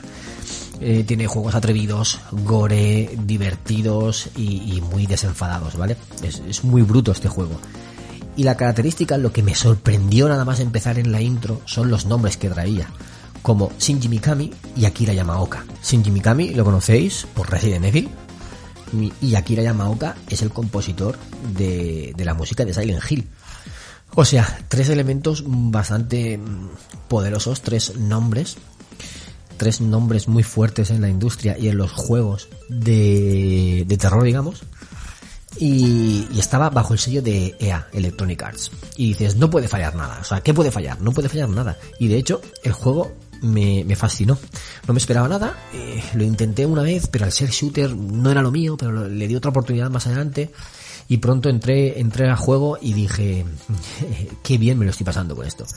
Básicamente somos un cazarrecompensas eh, cuya novia es secuestrada por un demonio del inframundo. Entonces él se va al inframundo a rescatarla. Sin más. Se mete al infierno con todos los demonios y se enfrenta a demonios, a vampiros, a zombies, a seres de ultratumba, un montón de seres típicos de Halloween con ambientaciones muy de Halloween. Hay, hay, hay cementerios, hay fangos, hay lodos, hay todo, todo este, este ambiente lúgubre y muchos cuerpos mutilados, ensangrentados, empalados por todo alrededor. Es súper gore, súper sangriento y también es muy divertido y tiene muchos, tiene, tiene guiños eróticos, tiene, tiene mucho contenido interesante que si no lo habéis jugado yo os lo recomiendo. Si sois fieles oyentes del programa, lo habréis escuchado que lo comentaba más de una vez. Porque es que de verdad que me sorprendió mucho, no me esperaba nada y, no me gustan los shooters, pero este me gustó mucho, es que lo disfruté mucho y estuve muy enganchado hasta que lo terminé, cuando le di la segunda oportunidad, hasta que lo terminé. Y otra característica también original que tiene, que es muy suda, es muy transgresor, es que hay algunas fases cortas, ¿no? Entre, entre mundos, entre zonas o entre fases, que son 2D. Es totalmente cartoon, parece un, un muñeco como recortable, como si fuera un recortable de papel, que se, que se juntan por los, por los, los ejes son como las, las articulaciones del cuerpo y como si se movieran los recortes de papel, ¿no? Como si fueran marionetas. Pues bien, vas flotando por el escenario o corriendo y con disparando las armas, enfrentándote a, enemigos que te vienen en 2D, totalmente en 2D, scroll horizontal. Y, y no son fáciles, estas, estas pantallas no son fáciles. Y luego, pues lo último que quería comentar son las armas, que son muy curiosas, ¿no? Lanzadientes, eh, es que tienen los nombres son todo muy graciosos entonces no, no os lo voy a contar aquí porque eh, os vais a quedar igual pero si los leéis y lo, si lo fijáis si os fijáis en ellos vais a ver que son muy graciosos incluso hay uno que es el Big Boner que, es un, un guiño a ver es una gracia ¿cómo lo puedo explicar? Eh, boner es erección en inglés y boner viene de bone, de hueso, ¿no? Entonces Big Boner se supone que es un hueso grande que de hecho el revólver tiene el cañón, le crece mucho, más de dos o tres metros. ¿Y cómo crece, cómo crece este Big Boner? Pues eh, llamando a, una línea erótica, entonces la línea erótica le excita y al excitarse pues eh, tiene una erección y la, la pistola tiene una erección y por eso es el Big Boner, gran erección, gran hueso, un juego de palabras, es muy curioso y me hizo mucha gracia cuando, cuando descubrí el significado de esta palabra. Resumiendo, un juego que, que os recomiendo mucho porque ya os digo que, os que lo disfruté y muy de Halloween, muy de Halloween por todo eso. Por los zombies, por los seres de ultratumba, por el infierno, por los cementerios, por los cuerpos empalados, por los, los demonios, por, por todo, por todo ello. Eh, es un juego muy de Halloween, no muy conocido, por eso lo recomiendo. Y, vamos, que si alguien lo ha jugado, yo agradecería que dejara un comentario y me lo dijera, porque no me he encontrado mucha gente, salvo Javi de la última partida y fase beta, Javi Sánchez, salvo ese, ese amigo, nadie más he escuchado que, que hubiera jugado a este juego. Así que si alguien más lo ha jugado, de verdad, ponedlo en comentarios, decínoslo, porque a mí me haría mucha ilusión que alguien más lo haya jugado y lo haya podido descubrir, descubrir y disfrutar. Así que nada, hasta aquí mi breve intervención de hoy. Eh, espero que disfrutéis el programa entero a cargo de mis compañeros y nos vemos en un próximo programa. Adiós. Podemos continuar y continuamos ahora con el análisis de Nine Monkeys of Shaolin y vamos con la historia. Nos ponemos en la piel de Wei Cheng, un joven chino pescador que sufre el ataque de unos samuráis que acaban con toda su familia y sus amigos. Tras, tras intentar hacer frente a los asesinos, somos gravemente heridos y nos llevan a un templo monje. Cuando nos recuperamos, los monjes nos enseñan eh, a utilizar nuestro chi o nuestro ki y luego pues vamos a, vengarnos y hacer frente a, la gente que nos había conquistado el país. En cuanto a las mecánicas, tenemos como tres tipos de ataques, que es el ataque a distancia, cuando, que salta y pega una patada en el aire, tipo Bruce Lee, el bastonazo rápido, que pega un bastonazo muy rápido pero flojo, y luego un empujón con el bastón que pega muy fuerte. Entonces también tendremos como tres tipos de, enemigos, que son los enemigos a distancia que te disparan, eh, con los que tendremos que saltar y pegar la patada, enemigos que son rápidos pero que se acercan a ti, que tendremos que utilizar el bastón rápido, y luego los enemigos que te pegan muy vasto y llevan armadura, que los que tendremos que utilizar el, bastón con el, con el golpe fuerte. Esto más que nada son las mecánicas. A veces también juegan en varios niveles, los enemigos se ponen en un nivel al que no podemos llegar y tendremos que utilizar una defensa que tenemos que da, la vuelta con el bastón y esto hará que si nos atacan a distancia con una bala, pues devolvamos la bala a, los enemigos. Estos son los ataques básicos que tenemos. Luego podemos desbloquear o podemos mejorar estos tipos de, ataque. Bueno, aparte de eso, lo que ya he comentado de que la defensa también sirve para romper el ataque de los enemigos que te están dando o para devolver los proyectiles. También tenemos un botón para, esquivar los ataques, que haremos como una pirueta y saldremos de ahí. Tenemos también eh, pociones, tenemos para tener más fuerza, para regenerar el ki, para tener escudo o, para regenerar la, vida. Luego tenemos también un árbol de habilidades tremendo, pero que es bastante simple. Solo puedes poner, digamos, en el ataque. En el ataque rápido, pues te pones tantos, o sea, como mucho puedes poner de 20 niveles y tú puedes ponerte pues uno, dos, tres, los que quieras. Y automáticamente te van eh, poniendo las habilidades del árbol. O sea, tú no puedes seleccionar una habilidad específica. Pones a una rama, digamos. Al ataque rápido. Uno de ataque rápido, pues tienes tal, habilidad. En cuanto a los gráficos, están chulísimos, son bastante simples, no tienen como mucha definición. Por ejemplo, las caras a lo mejor no están muy definidas.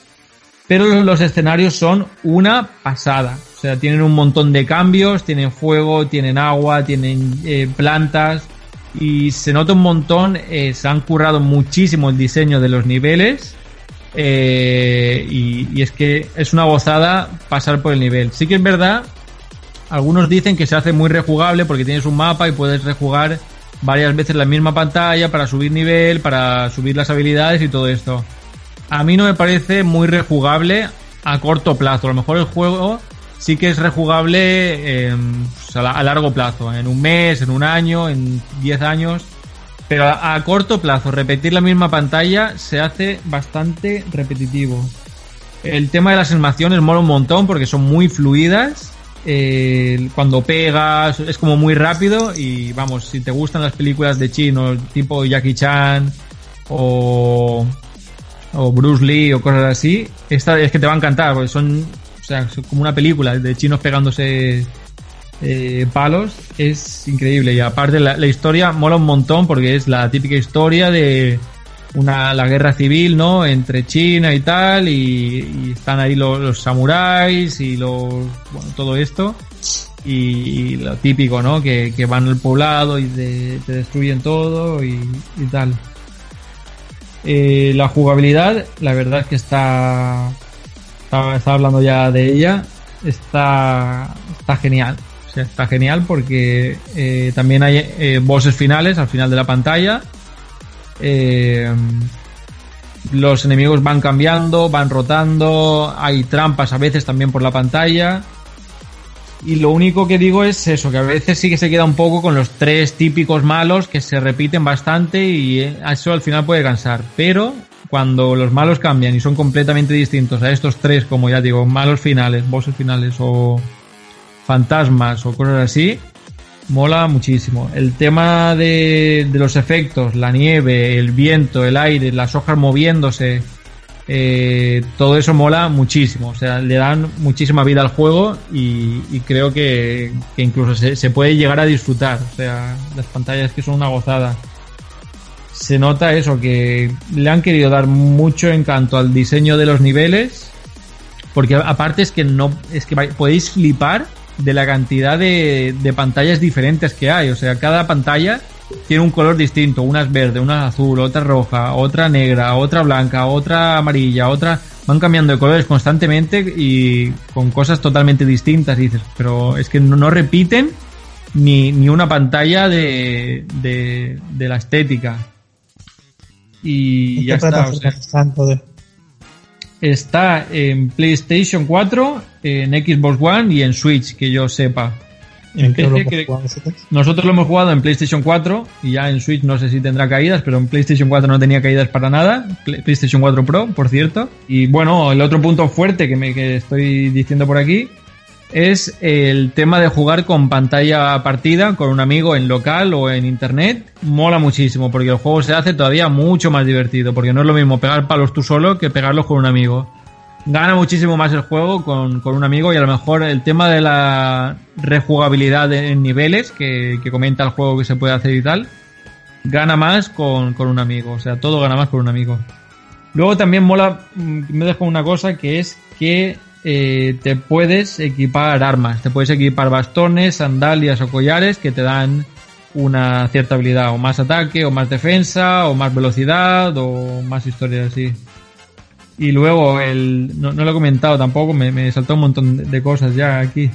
El tema del chi, tienes como una barra que es el chi, tienes tres barras, y con tienes con el L1, L2, R1, R2 tienes para hacer un, un ataque de chi que es más fuerte que el ataque normal y es también parecido, o sea, tienes los, los tres ataques, la distancia, el fuerte y el flojo y cuando utilizas uno de esos tres ataques con el chi hace ese ataque pero con una especie de viento o, o luz que es la que, la que hace que quite más y te restan una barra de, de chi. Y hasta aquí el análisis de Nine Monkeys of Shaolin, que está chulísimo, un hack and slash muy clásico, muy típico y, y está a un precio increíble, o sea, es que está rebajadísimo, mm, si, es que asequible a todo el mundo y yo creo que, que para chavales y tal lo, lo van a flipar. Lo importante, eh, has dicho que era multijugador, ¿no?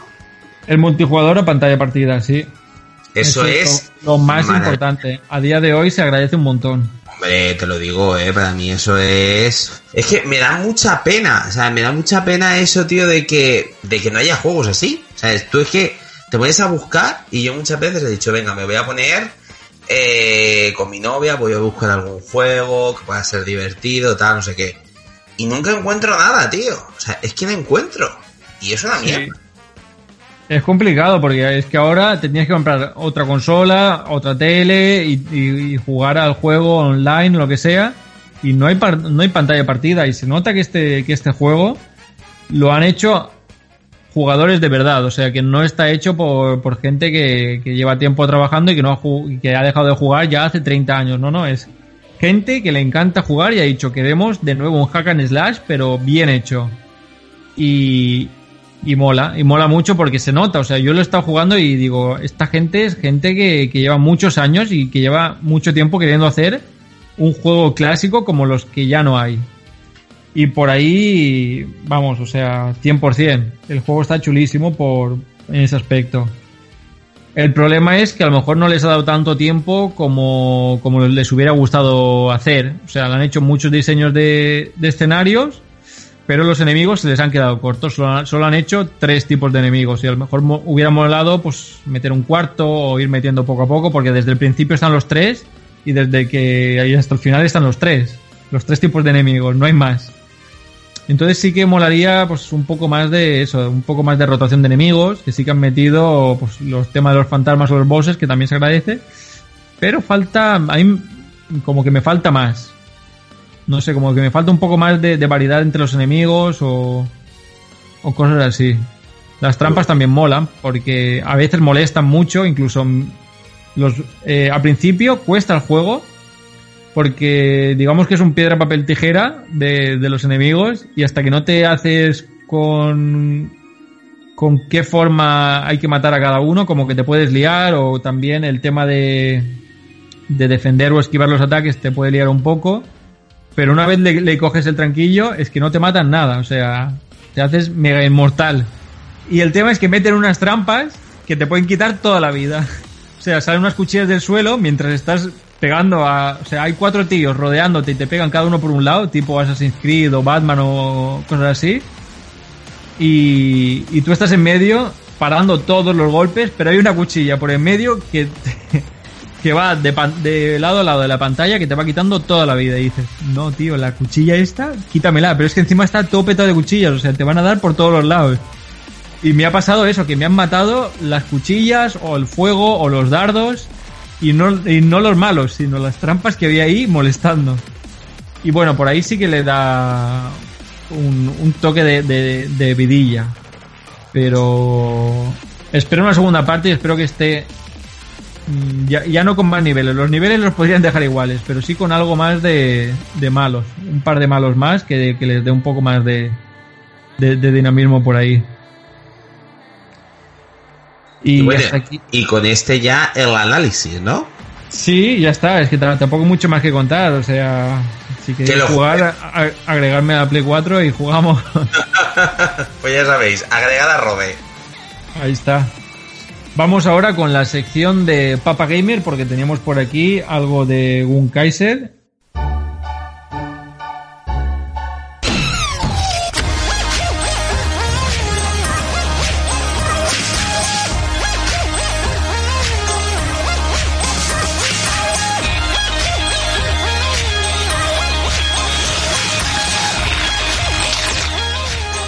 Pues bueno, ya estamos aquí en el audio para hablar de este juego de Doraemon, de Novita, de que nos han dejado para analizar. Y nosotros hemos tenido la primera toma de contacto. Tengo que decir que mi primera crítica y más eh, eh, brutal es demasiado inicio para no hacer nada. 20 o 25 minutos de, de, de juego principal para no hacer nada. ¿Tú has conseguido trabajo con alguno de ellos? Eh, acabo, o sea, ya saltándome mm, en los eventos, he conseguido trabajo a todos, pero he tenido que saltarme eventos y saltando he tardado 15 minutos. No O sea, más, más, 20. o- 15 o 20. Increíble. Ahora ya tengo trabajo para todos, pero me ha costado un huevo. ¿Tú gráficamente qué te ha parecido? Eso, eso Porque yo mucho no he visto el juego. Pero en plan, gráficos y tal, en general, me ha parecido bastante chulo. O sea, lo, han conseguido muy bien. O sea, tú mira lo- los muñequitos. Es muy estética Doraemon y yo creo que una de las cosas que pretende hacer el juego es eh, es un fanservice. Pero claro, eh, vuelvo a lo mismo. ¿Quién es un fanservice de Doraemon? Puede ser eh, fanservice o puede ser un fanboy de, de una boy band. Pero de Doraemon no. De Doraemon tú no eres un fanboy. Perdona, Doraemon es el puto amo. Ya, pero tú, has- vamos a ver, tú has crecido con los dibujos de Doraemon. Claro. Y a la primera de cambio te has ido de la habitación. ¿Qué, qué, qué, qué? Y a la primera de cambio te has ido de la Me he habitación. ido de la habitación. Sí te has ido, no, pero sí. Pero porque yo estaba... Pero porque estabas ahí a, lo- a tu puta bola. Entonces, Claro. si eres un fanboy de Doraemon porque es el mejor, ¿por qué te has ido? Porque ese juego, al principio, pues eso. Luego a lo mejor si se pone interesante. No, luego lo que habrá... El juego este de, de la- el, un- el unicornio. Que jugué yo un poco con Paula, que no, me he enterado. El único Princer. Eso molaba, Me gusta ese juego. molaba, pero al principio no, porque al principio tenías que hacer tal, que buscar al unicornio. Que luego que molaba, luego iba por ahí haciendo el Pues gilipollas. haciendo misiones con la unicornia, se molaba muchísimo. Ese juego es más raro que la Unicorn Princess. Mira, o sea, a los fanboys de, de Gamer. Unicorn Princess. Y, y el Doraemon pues mola también porque, a ver, Doraemon es el puto amo y Novita es un esquizofrénico. Ay, Ya, pero no, pero escúchame, si no, Novita es un pringao. Es A un, mí me gusta es el un pringue. Doraemon. O sea, Novita sin, sin Doraemon No, se hubiera no. cortado las venas. No, ¡Dios, qué bruto! Tío, No hago, no hago los deberes, soy un puto. Pues sería un puto cerdo, un puto lerdo que diga. es un lerdo. Un lerdo, un ignorante. Ya lo es, pero bueno, lo que ese que le curran en el colegio, que ya le curran. Si tiene Doraemon y le curran de todas maneras, pues es lo que tiene.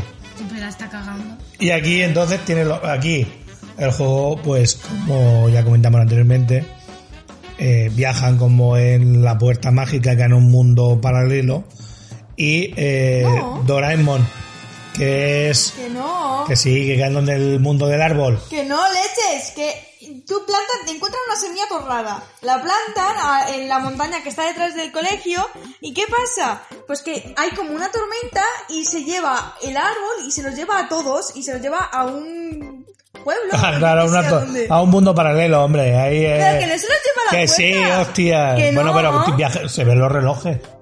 Pero no es una puerta, es. Pero, se que ven los relojes.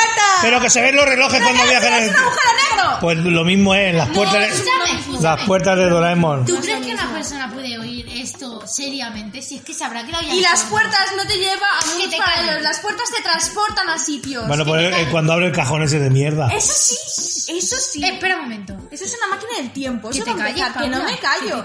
Joder. Pues no, pero pues viajan en el tiempo, porque cuando vienen a este mundo, a este mundo, no hay ni coches, ni motos, ni leches. Y es una granja. Es Vale, la, la base, es la base para empezar. No, pero es la base para empezar el farming. Que es consigues. Lo bueno que tiene el juego en sí es que para no es el típico farming que pasa por encima del juego y automáticamente ya estás plantando, ya estás recogiendo, ya estás haciendo cosas. Exacto. Aquí lo que hace es que consigas trabajos, que tenga cada uno un desarrollo de personaje y luego cada uno tiene, tiene un objetivo, que eso también está muy bien. Es algo que me ha parecido interesante. Si se desarrolla bien, que todavía no lo sabemos, seguiremos jugando. Es que cada personaje va a tener una cualidad. Y Doraemon, que pierde el- muchos objetos de su bolsillo mágico, tendremos que ir a recoger esos objetos por el mundo Sí, a lo hago bien. no solo hacer las misiones o no solo hacer el farming Pero del propio el juego. bolsillo no tiene una crema lila, por si acaso. Joder, No. tiene- Se lo han robado los monos, Ah, es que no lo he visto, ¿eh? ¿ves? Te enteras. Pues no tenía dos. Que sí tenía dos. Vale, pero ¿cómo ¿Dos va a qué? coger otro puto bolsillo? Pero vamos a ver, que le ha robado los objetos de dentro del bolsillo. De dentro, le han, quitado, han metido, le han quitado los objetos del bolsillo. Por eso él tenía, yo me acuerdo un capítulo que él tenía. Pero que el otro bol- Que te calles. Pues ese bolsillo se lo han quitado. ¡No! Que, que me escuches. Es, el otro bolsillo Que es había- como, si fuese... Había un bolsillo dentro se donde tú lo metías y podías coger lo que llevaba en el bolsillo principal. Pero si le roban cosas del bolsillo principal, Claro, ¿cómo le han bolsado, cosas del le han, bol- le han robado el bolsillo pequeño también. Que no, y dale, que no tiene... Bueno, porque tú no sabes lo que le han robado. La puerta mágica. No, le han robado más cosas. Bueno, más cosas, pero la puerta mágica... La Ya, pero porque es la, prim- la- es la primera que le ha ido a sacar para volver y no puede.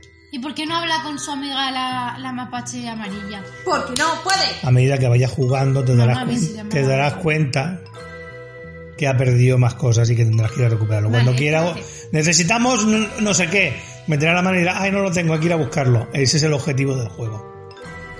Querido oyente de Game Elch, ¿vale? Si estás oyendo esto, que Es que probablemente, estás escuchando el podcast. seguramente... Cállate, Paula. Pido disculpas por tener una familia así. Ah, ya claro, la que se ha ido del juego, anda ya. Que hablamos... ¡Anda ya, Doraemon! Doraemon, tú veías Doraemon una leñe. Que no, Lo dicho. Novita, Si Doraemon está enamorado de una gata callejera, Novita un que yo pri- te puedo decir de todo. Novita un pringui. Doraemon un lerdo. El puto amo. Es, Doraemon- es un lerdo. Porque es un lerdo. Porque le hubiera metido dos hostias a Novita y lo hubiera mandado a cagar. Y se hubiera ido a otra casa. Pero Doraemon- Se hubiera ido a la casa de un triunfador. De un triunfador, no de un fracasado. Ahí. Ay, no hace los deberes, no hace no sé qué. Se pasa la vida y gorroneando de los padres de Doraemon.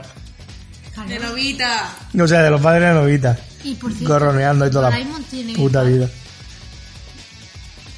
Mí, Él, es un robot que tiene mucha En realidad, el único que me cae bien, me llega a caer bien, es Suneo, no sé por qué. Es un, ¿Suneo? Un niño de mamá, Suneo es asqueroso. pero tiene dinero, tiene cosas, Claro. tiene todo. Pero tú Pero porque si es el eres un peor. pringado de mierda. Pero si No es el peor, no es, Es el peor, es el peor es peor. gigante.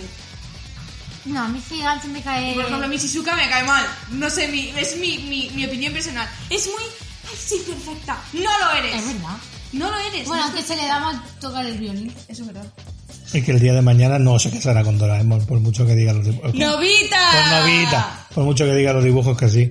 No. Cuando vea un tío bueno dirá, vete a la mierda, fracasado, que eres un fracasado. Encima, eh, si Bueno, estamos divagando del juego. Estamos divagando del De juego. 8 minutos El de juego. audio, 5 son divagando. Cállate. Que mucho inicio, mucho inicio de juego, poca chicha de... y cuando empieza es muy lento. Pero ¿qué quieres que No es un juego, no, pero no es un juego para poderte jugar eh, como un Farmil, que lo bueno que tiene un Farmil es que enciendes, haces cuatro misiones, consigues cuatro tiemp- cuatro cosas, el tiempo se reinicia hasta que puedas volver a coger más cosas y sigues teniendo tu vida normal y al día siguiente o al rato vuelves a entrar aquí en consola donde tienes que entrar y hacer más cosas se hace algo tedioso ya tienes que ser muy fanservice o muy fanboy de Doraemon Que nadie lo es. para Ah, Fanboy. los japos los japos sí fanboy, como fangirl. Ya, pero que diga fan... pues, pues, es, Fan. Pero que se dice fanboy. es un sistema de fanservice que es servi- es Por ejemplo, yo soy Fan de para One ser- Direction. Ay, claro. por cierto, yo quiero probar comida china. Japonesa. el que tiene que ver eso con Doraemon Porque habéis dicho algo de ja- Doraemon. Ah. adiós Anda, que... Pues, pues muchas gracias por el audio. ¿Qué más, qué más te vamos a decir? ¿Qué más te podemos decir? ¿Qué más te podemos decir? Vamos con la sección de comentarios, señor Rafeta. sí que tengo Sí. que decir Bunkaiser, dinos. O sea, te estoy sacando información y hasta Ah. que no pasemos de sección no me, no me dices nada. no tiene que ver con esto tiene que ver con el cambiar de sección que me han comentado que que como la semana pasada hablamos de Among Us y la gente ha dejado comentarios sobre nuestro pequeño debate de Among Us, me han comentado que se están planteando eh, hacer un, una especie Podcast de Among Us. de no, sección semanal que diga la fa- y mi hija quiere que se llame La Familia Gamer Opina. Está bien, está bien. O sea, que- Podríamos hacer una entradilla. La familia gamer siempre opina. Opinando siempre. Pero rollo con, con un opening de La familia crece o, o de Friends, ¿sabes? Ta, na, na, na, na, y con Kai sonriendo. Que Las hijas también sonriendo. Maribí también sonriendo, pegándose a todas. Hacerte que hagamos un, un pequeño una pequeña sección semanal de 5 o 6 minutos. Pues estaría muy bien, la verdad es que sí, para así tener la, la familia ahí unida, todas, todas jugando y, y comentando. La, la pequeña familia de Game Elch. Yo tengo la gran suerte de que mm, mm, somos relativamente jugadores, menos Maribí, somos relativamente jugadores y cada uno de una cosa totalmente diferente. Tenéis mucha suerte, la verdad. Porque si no, os chafaríais todos ahí queriendo jugar al Fortnite o todos queriendo jugar a la Mongas o, o todo eso. Eso sí, todos tiramos de internet, que es una mierda, pero bueno, Habrá que plantearse algo. Yo Sí. lo dejo ahí. hemos estado viendo algo. Robar al vecino siempre es una opción.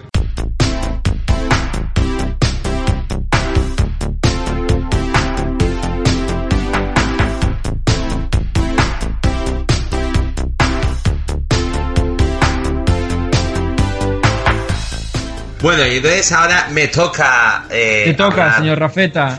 Venga, vamos a ir. Es tu momento, Es mi sección de comentarios. Es porque yo esto de el, el face to face con los oyentes, esto pues tenía que hacerlo sí o sí, porque a mí me gustan los comentarios. Yo sabéis que yo lo leo todo, bueno o malo, regular, no podéis decir lo que queráis. Yo lo leo todo en directo. Bueno, vamos a ir con el comentario del programa GX News 007 que tenemos unos comentarios maravillosos de Tardes de Bocata que dice, geniales como siempre. No me gustan los juegos de terror, así que no recomiendo ninguno. Escúchame, ¿eh? Yo, Mira qué bien. juegos de terror es por lo mío. Eloy Castillo nos dice, hola, muy bien programa como siempre. Me gustaría destacar el Tales of Pepper, que lo veo muy inspirado a Little Nightmares, que me encantó. Y que pinta muy bien. Me alegra mucho que hayan estudios que demuestren que en este país podemos estar a la altura de lo que sea si, eh, si se nos da una oportunidad. Y dice, un saludo. Bueno, vamos a ir luego con eh, el GX9, el programa número 6, que dice qué consola debes comprar para la próxima generación. Y vamos a ir con los tres comentarios. Eh, Jesús Solares dice, mucho fanboy de Sony veo yo en este podcast. La razón es porque eh, comprar una u otra la veo muy condicionadas. Porque siempre os ha tirado más Sony.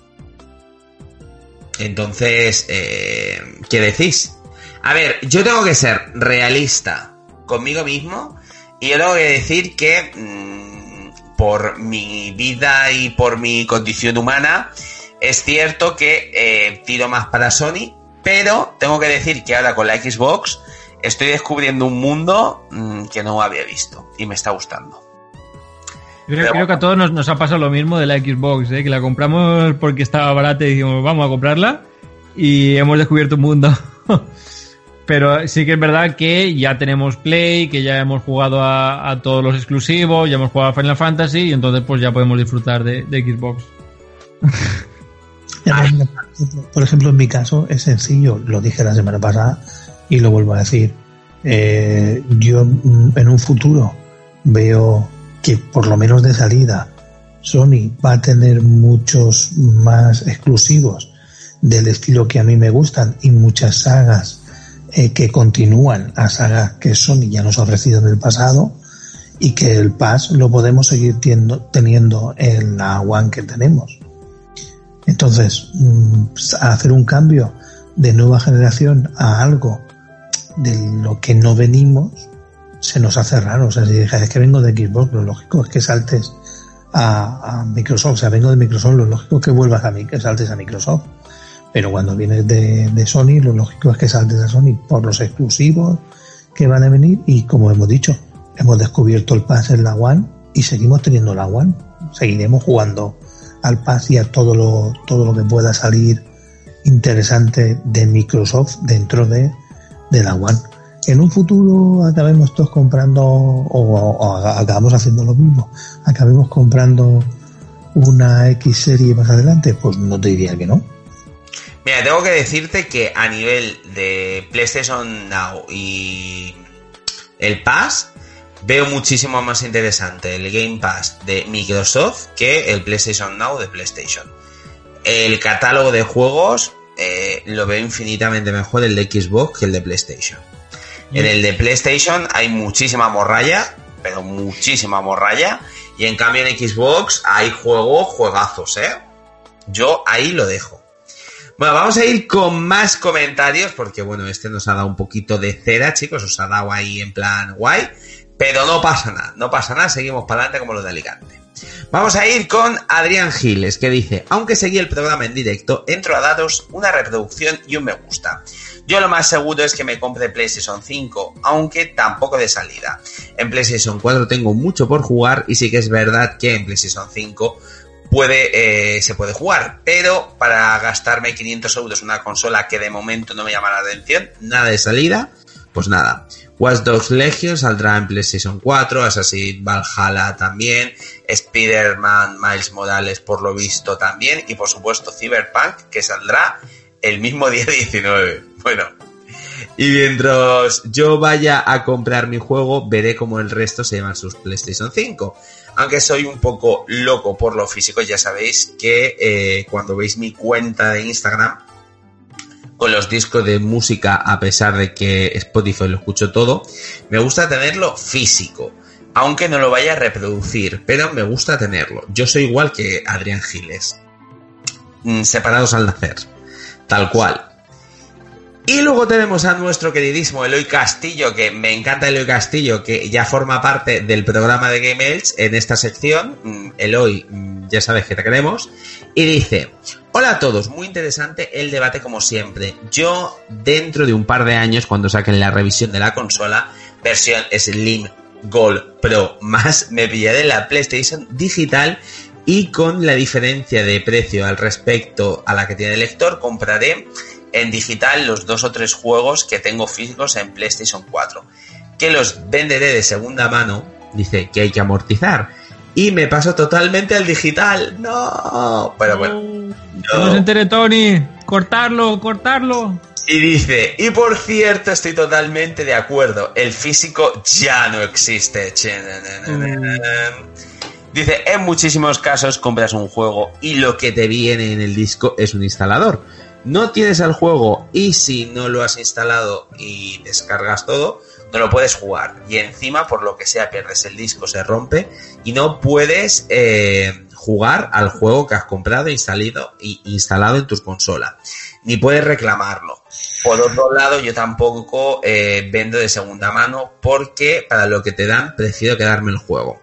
En cuanto al tema de un juego físico cueste lo mismo que uno digital, las compañías te van a decir lo mismo que te digo yo.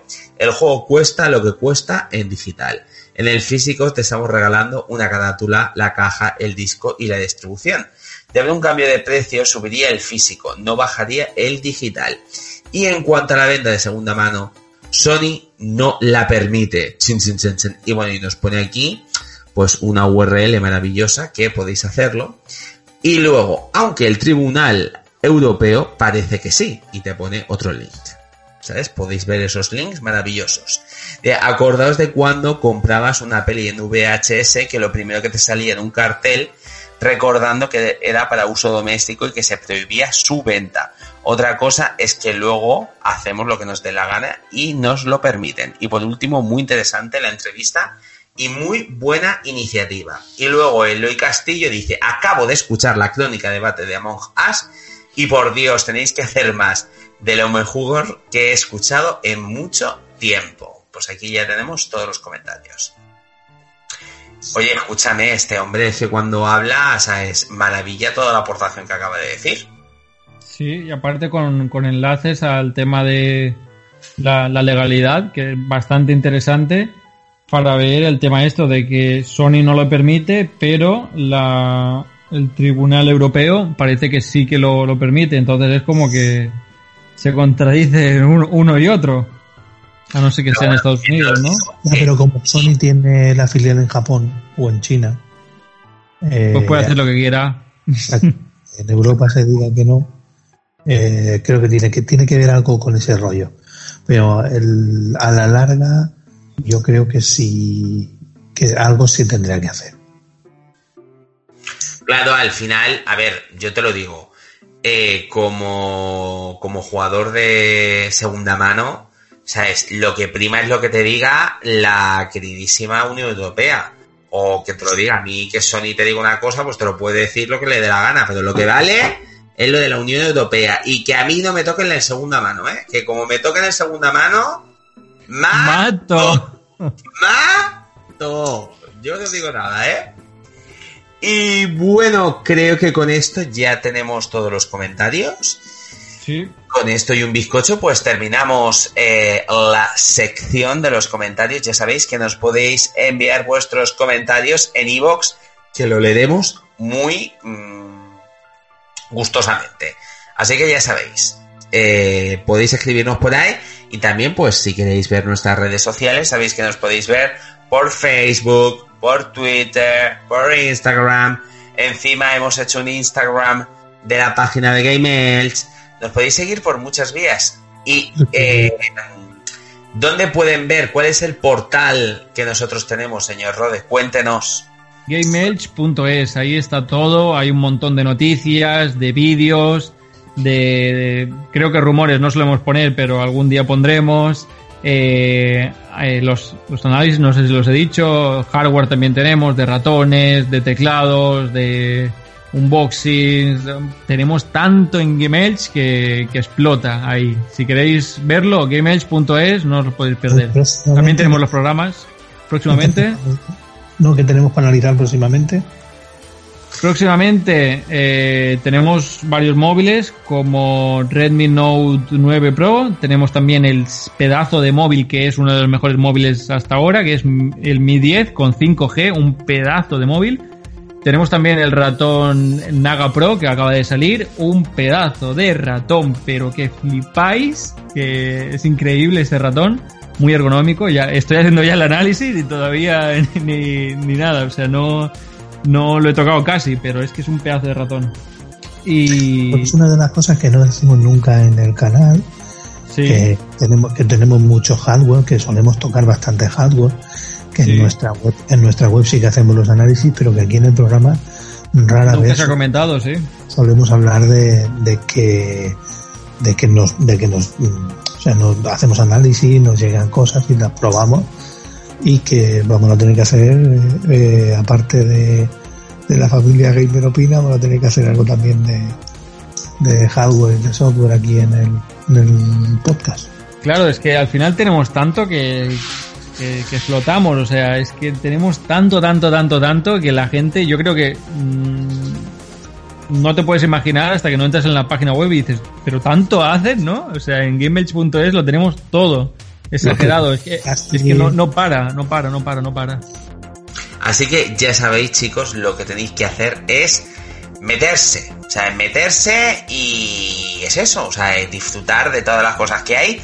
Yo dentro de poco voy a hacer un análisis del Battletoads, que lo estado jugando, que entiende las críticas que se llevó, pero también te digo que me ha gustado, pero también es verdad que no es un Battletoads al uso, ¿sabes? Yo mm, pensaba que iba a ser de una manera y luego ha sido de otra completamente distinta. Y algún análisis más de algún juego de estos que estoy jugando en Xbox, para que luego no digan que no somos solo Sonyer, que somos Mira. ahí también Xboxers.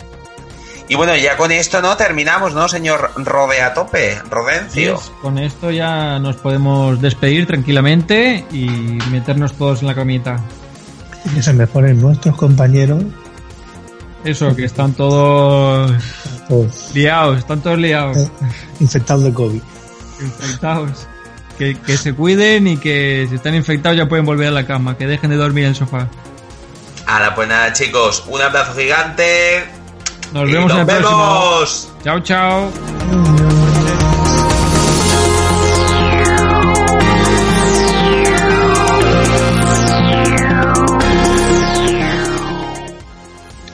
Bueno, pues vamos a parar de grabar aquí, aunque a David no le guste, porque le gusta que hablemos y que comentemos y que la gente haga cosas. Pero ya son las 12 y ya es el, el toque de queda.